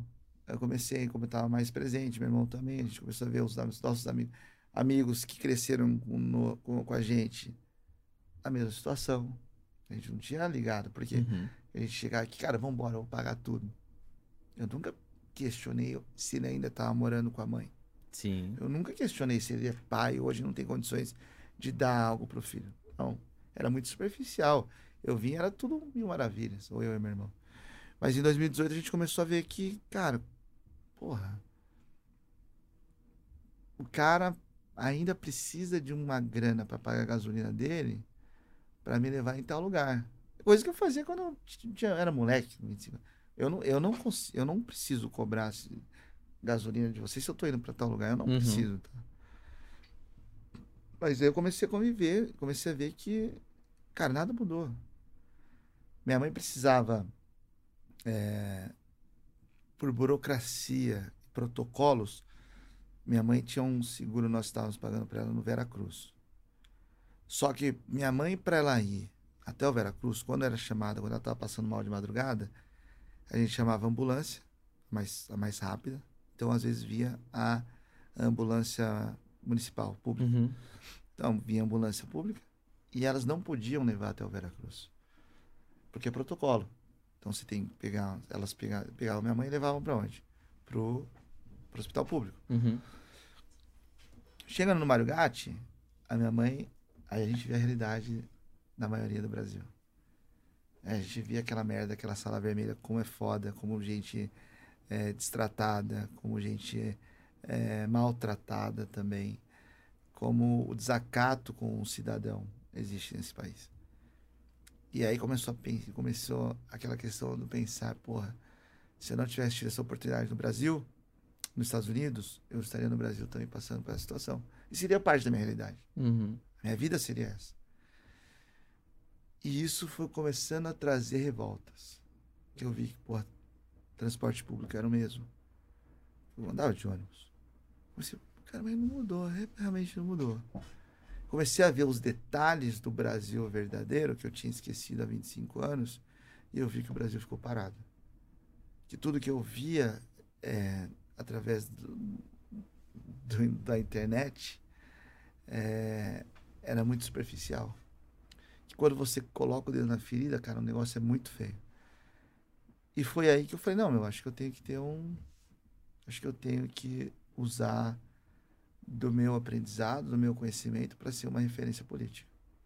Porque tudo isso está voltado à política. Aham. O Brasil não cresceu por causa da política. Então eu falo que o meu primeiro passo na política foi, foi através da revolta. A revolta. E isso que fez eu me candidatar a prefeito dessa cidade. Muita dificuldade. Pô, apanhei pra caramba. Fui ameaçado de morte. Caramba, chegou até esse ponto. O bagulho é doido aqui. É O doido. bagulho é doido aqui. Então, e minha família sempre contra. Sempre, sempre. Mas eu tô falando, eu sou teimoso, cara. e, e foi isso, assim. Foi a revolta. E essa revolta, ela se multiplicou muito mais quando eu comecei a andar. na- de novo, comecei a sentir na pele e ouvir as pessoas. Pô, não tenho casa, falta comida, o ônibus não passa aqui de domingo. Perdi o trabalho porque meu, houve algum atraso, que eu tinha que levar minha mãe no hospital, não puderam atender, ela foi no dia seguinte, minha- a minha chefe não entendeu. Uhum. A gente ouviu isso hoje. Então comecei a ouvir a realidade do que a maioria vive. Que, eu, que isso não se mostra no jornal. Isso não se mostra. Isso aqui é como é, é- isso não é notícia, isso é a realidade. E ninguém cuida, ninguém vê. E eu abracei essa causa. Simplesmente abracei essa causa. Tomou essa dor pra você. Sim. Eu abracei e falei, cara, acho que eu posso ajudar. Acho que eu posso ser. Acho, não tenho certeza. Posso ser muito melhor que qualquer um desses, desses, desses, é, desses candidatos que tinham. Nem todos, eu vou até falar. O Pedro, Pedro Torinho é um- o único cara que eu respeito na política. Uhum. Porque não porque não- não- eu não sou nada partidário, pelo contrário, eu odeio polarização, odeio polarização. Mas ele é um cara que eu vi um QI diferente. O cara é médico, não só para ele ser médico, mas é um cara que se eu sento aqui, eu sei quando a pessoa é uma pessoa de potencial, uma pessoa intelectual, uma pessoa meu, aproveitadora, uma pessoa malandra, um sete Uhum. Eu tenho essa leitura porque eu vivi nos dois lados. Então ele foi um, assim, ele, ele é uma das exceções. Não estou generalizando também, que eu não vou ficar falando, ah, você foi, não. O Pedro é um cara que, do grupo ali, é o único cara que eu vi que tinha potencial, que talvez tenha potencial de, de ser um bom gestor. Dos vereadores, não vi nada. E é por isso que eu acho que tem que mudar. O povo tem que entender que eles precisam de representantes. E é melhor ter representante que viveu, que sentiu o que eles sentiram, do que ter um Zé Ruela que vai ficar prometendo de terno e gravata, falando às vezes até bonito, mas mentindo, e que vai, de certa forma, manipular o voto para se manter ali no poder e vai fazer isso um ciclo por anos, décadas, e a gente não vai sair do lugar. Se essa mensagem, se, se os eleitores, as pessoas conseguirem entender essa mensagem, irmão, a gente muda o Brasil rápido. Aham. E Isso não vai só na minha. Eu tô, hoje eu sou pré-candidato, não sou candidato ainda, tá? Mas se eu, se eu realmente é, decidir me candidatar a deputado estadual, é, isso vai para tudo. Hoje, esse ano é um ano de mudança, é um ano de. Meu, vamos voltar para um presidenciável. Você tá feliz com o que tá ali? Beleza, volta lá. Você quer mudança? Aí vem a questão. Se você quer mudança, uma fala que eu falo para todo mundo. Eu não tô aqui para falar, não, vota no Ciro, Uhum. porque ele é do meu partido. Meu, se- na eleição passada, nós tivemos 13 candidatos. 13. A gente fala, pô, mas o pobre se vende por gasto, o pobre se vende por. É, Uma cesta é, básica. básica, por um jogo de uniforme, de futebol. Uhum. Com essa pessoa que me fala isso, eu falo, irmão, quem você votou? Ah, votei fulano de tal. Mas você viu o plano de governo dos 13 candidatos? Uhum. Não. Falei, pô, então você errou também. Do mesmo jeito que o cara errou, se vendendo para uma cesta básica, às vezes por necessidade, você errou de não ter o conhecimento total. Não Aham. fazer valer seu voto.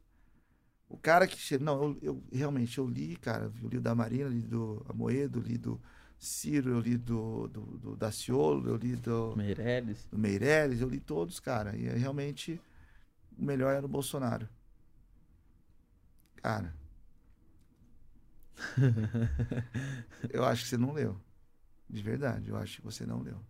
Eu acho que você entrou na polarização, você voltou para um, um voto de ódio, porque quando você tem 13 projetos, e dos 13 projetos de governo, eu posso discutir isso. Eu não posso discutir se o cara é isso ou se é aquilo, que eu não entro nesse tipo de discussão. O que eu entro são em fatos. Se você falar para mim, meu, que o plano de governo do Jair Bolsonaro era melhor para a economia do que o do Meirelles, ah, meu, eu tenho, um, eu tenho por que discutir com você. Uhum. Se você falar que o plano é, é, econômico do Meirelles ou do Ciro ou do Amoedo não eram melhores, cara, é fato, meu. Não tem como discutir. Aí você já está polarizado. Você quer levar o seu voto por outros motivos. Uhum. Não porque ele tem o melhor. Ah, mas não. Mas eu acho que o Jair Bolsonaro tinha um plano de governo melhor para os militares e minha família é militar. Ah, beleza. Aí você tem total razão. O seu voto é válido Uhum. dos 13 tinha, realmente tem um, um- tinha um plano de um governo melhor para as Forças Armadas, tanto que o vice dele, Mourão, é das Forças Armadas e ele fez. Não tem um militar que não está satisfeito com, com o governo dele. Pronto. Mas falta muito. Não é só do pobre que não sabe ler, que está se vendendo voto. Falta do nosso Aham. dos jovens que têm acesso, têm conhecimento, pode ter o tempo para leitura, pô, fica no TikTok, fica no Instagram aí. Quantas horas se monitorar? Você fica horas. Um plano de governo seria uma hora de- dos presidenciáveis. Então, eu acho que esse é o exercício que o brasileiro tem que começar a pensar na hora de votar. Agora entrar, ah, mas se eu não votar no Lula, o Bolsonaro vai ganhar. De novo, é o seu voto, o voto é seu, você leva do jeito que você quiser. Eu só não acho que política é futebol política é religião. Uhum. Não tem nada a ver, mas no Brasil está virando isso. Infelizmente, no Brasil está virando isso. E eu espero de verdade que as próximas gerações, que os meus netos, os meus bisnetos, eles entendam esse conceito que a gente está conversando aqui, de entender que política não é paixão, política não é, é torcida, política é algo muito sério. Política é, é, é uma gestão de vida, você mexe com sonhos. Então, o voto é muito importante. Eu não, não acredito que é, as gerações dos meus filhos vão poder ter esse conceito. Eu espero, de verdade. Porque do mesmo jeito que ninguém nunca acreditava que o negro seria presidente dos Estados Unidos, muita gente não acredita que o Brasil vai mudar mu- muito cedo. Mas como eu já passei por essa situação de ver um, algo inédito acontecendo nos Estados Unidos, eu espero que em breve aí eh, essa questão política ela, ela se leve mais a sério e que a gente possa realmente eh, votar em projetos, não votar em partidos ou pessoas ou por, por ódio ou por falta de opção. Porque não é falta de opção. Uhum. No Brasil nós temos 31 ou 33 partidos, não sei. Não é igual em alguns partidos que só tem dois. Então nós temos opções. É que nós não estamos sabendo avaliar as opções que nós temos na mesa. Acho que é isso. É. Eu, eu acredito que hoje a política ela ficou muito é, pautada no ódio, assim, de que ai, ou, ou eu amo, ou eu odeio, ou ela é, é muito do. é, são, foram para os extremos, né? Exato. Então, ah, não, eu vou votar. Se eu não votar naquele fulano, ele não ganha. Então, é, eu vi muito isso quando eu comecei a fazer uma campanha pro Amoedo na época. Mas o Amoedo nem tem chance de chegar. Se você confiar, talvez a gente consegue. Então, infelizmente, a gente tá ne- nessa. buscando por essa mudança, É. buscando. Mas às vezes chega um, talvez uma possível mudança, a gente já descarta. Não, esse cara é fraco. Então, estamos lutando, né? É. Uma hora, né? A gente chega. Queria que você deixasse. é, é, a Luciana falou que tinha um, Cadê o livro, Johnny? um livro pra Não, gente. Johnny, faz isso pra mim. Cadê o livro, Johnny? Tá no carro? Qual carro, Johnny? Tá no Corolla? Cara, a gente veio direto de uma ação social, mas ó, Tranquilo. a, gente, a Lu falou pra mim pra trazer o livro. Sorteio aí, sortear. vou até dar uma dedicatória. Se for da região, pra- pelo vacilo do Johnny, vai ser Aí, Johnny. Colocou no seu, Johnny. Foi eu. Não, pelo vacilo do Renato. Do Renato. Renato é meu assessor. Pelo vacilo do Renato, eu faço questão da gente ir junto entregar em mãos. Top, topíssimo. Vê se for de Campinas, tá? Se for Aham, lá de. é. só- se for lá de. Maceió. Maceió. Deixa, deixa pra próxima. Manda um vídeo. É isso aí. Mas a gente vai junto entregar. A gente vai Gu, junto. vê se você consegue fazer um. Eu esqueci de avisar minha produção que a gente ia fazer um, um sorteio. Queria que você deixasse uma. Falamos. Esquecemos de alguma coisa, Johnny?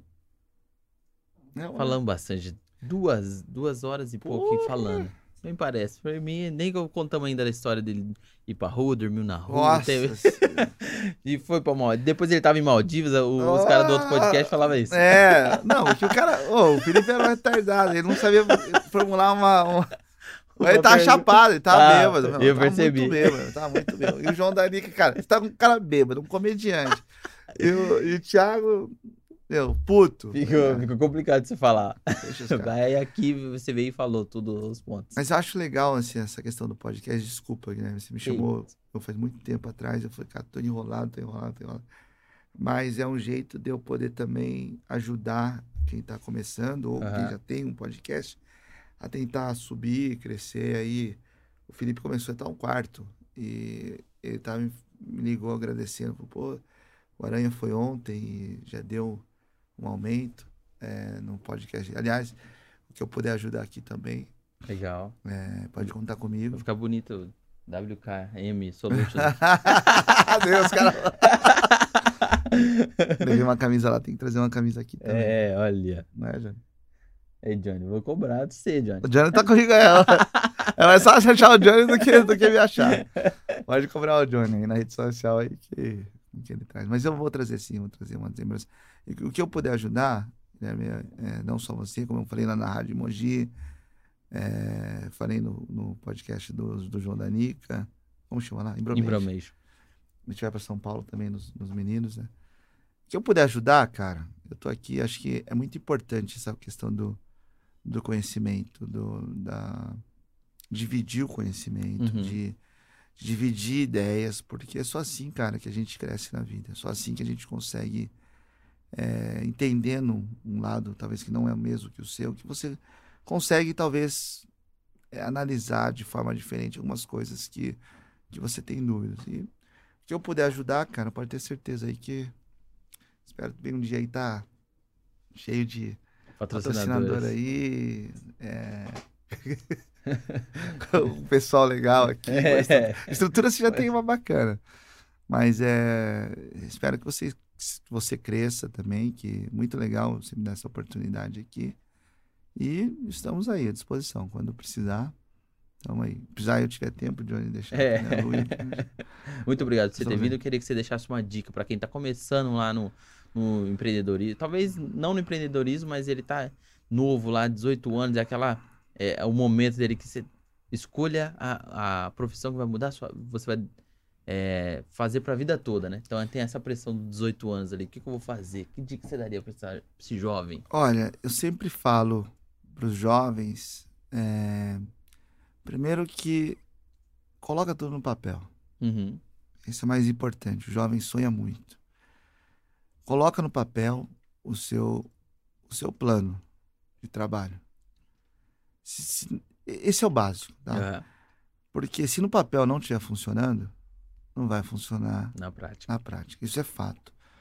Um dos grandes erros que eu vejo é isso. As pessoas não colocam no papel para ver o custo, para ver é, a questão legal de criar um CNPJ, o custo de ter um CNPJ, é, o planejamento para ver se, quem são os competidores, qual o local estratégico para abrir um negócio.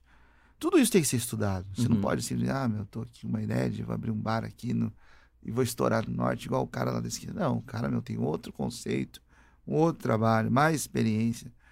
Então, A primeira, primeiro passo, papel. Funcionou no papel? Bora executar. Executando muito trabalho.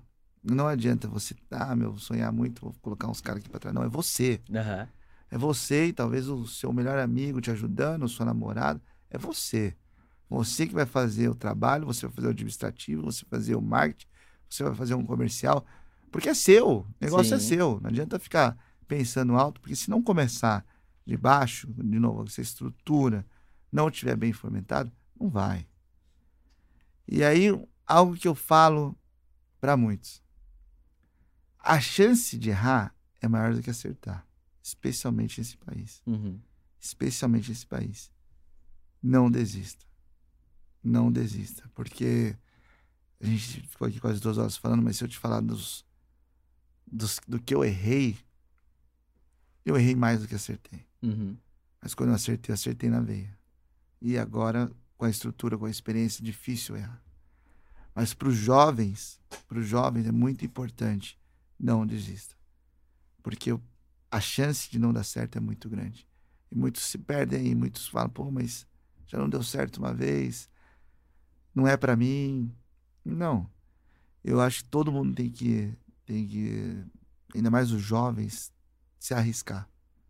Cara, você é jovem. Você vai ter aí mais 80 anos à frente. Se você se errar, se você errar aí por um, dois, três, quatro anos, que é isso comparado com, com 100? Você vai entregar, você vai se entregar e trabalhar aí para os outros, em vez de tentar seguir o seu caminho. Não, tem que, tem que continuar, tem que ter o pé no chão. Às vezes você vai empatar, às vezes você vai empatar e você fala, pô, isso aqui não é para mim, velho Uhum. pé no chão com, as- com o que você tem, não troque o pé pelas cabeças, não não é hora de ter um carrão, não é hora de Hum. ter de, de ostentar. Essa hora é a hora de você estabilizar, de você criar experiência. Esse é um outro erro que eu vejo no Brasil. A pessoa às vezes, meu, deu certo no primeiro, segundo, terceiro mês, o cara já tá com um carrão. Deu certo seis meses, o cara tá comprando garrafas e garrafas na balada. Já postando na rede social que venceu. Uhum. Cara, vencer é vencer a longo prazo. Vencer é você mostrar o troféu pro seu filho. Uhum. Vencer é você tirar a sua mãe do aluguel. Aí sim você pode falar, pô, agora sim eu venci. Mas é um processo de longo prazo. Eu, você, os jovens de 18 anos aí, estão pensando agora em fazer algo, faça. Faça. Faça pra, porque é a época que você tem chance, você pode errar, você tem tempo para ajustar, para tentar de novo. Então, tente mesmo. E um último, é, um último é, ponto importante que eu já falei aqui é a questão do mentor. Uhum. Ache um mentor. Ache um mentor que vai te posicionar pelo menos até onde você quer chegar, independente do ramo. Não entra sozinho achando que você é o sabidão, que você não é o sabidão. Chega pelo menos até onde esse mentor chegou, porque ele vai te dar o caminho. Acho que é isso. Top demais. Galera, top demais. Deixa o like aí se você gostou. Compartilha essa live aí pra galera. Porque hoje tivemos uma aula aqui de, de muita coisa, hein? Muita coisa. Muito obrigado por você ter vindo aqui, Wilson. Deixa as suas redes sociais pra galera te acompanhar lá, que você faz uns projetos muito legais na sua Ah, vida. legal, legal. É Wilson Camatos, o meu nome inicial do Keller, Aham. Matos. Lá a gente. Lá, lá fala o meu dia a dia. Lá é legal acompanhar também, porque lá fala o meu dia a dia. E também, quem precisar de alguns toques, algum. O que eu puder ajudar no meu limite de tempo, pode ter certeza que eu ajudo também. Top demais. Galera, siga a gente também lá no arroba miojãocast. É, a gente, vou, deixa eu falar quem foi o, o ganhador aqui. Jefferson, arroba Jefferson Cavalcante, marcou aí a, a Guilherme Sueli, Israel Benedito. Parabéns, ele daqui da região. Ah, legal, vamos lá entregar então. Talvez dá pra gente entregar pra ele, hein? Então vamos, vamos. Se é da região, vamos lá. Não vou ser político de ficar prometendo coisa no ar. Se é de Campinas, vamos lá. Pode marcar aí. Fala com a Lu. Aham. A gente vê aí, talvez no final de semana, quando eles estiverem em casa, a gente vai entregar pessoalmente. Top demais. Então, aguarde aí. Vamos marcar a entrega do livro aí. O Wilson vai com a gente. Tamo junto, galera. Siga a gente lá arroba miojãocast. Me sigam lá também, arroba Sangali, para vocês ficarem por dentro de quem são os próximos, próximos convidados e qual que é a programação para os próximos episódios. Muito obrigado mais uma vez por estar aqui. Bora! Obrigado, Gui. Bora? Bora. Bora. Tamo junto, galera. Mete marcha no foguete. Até mais.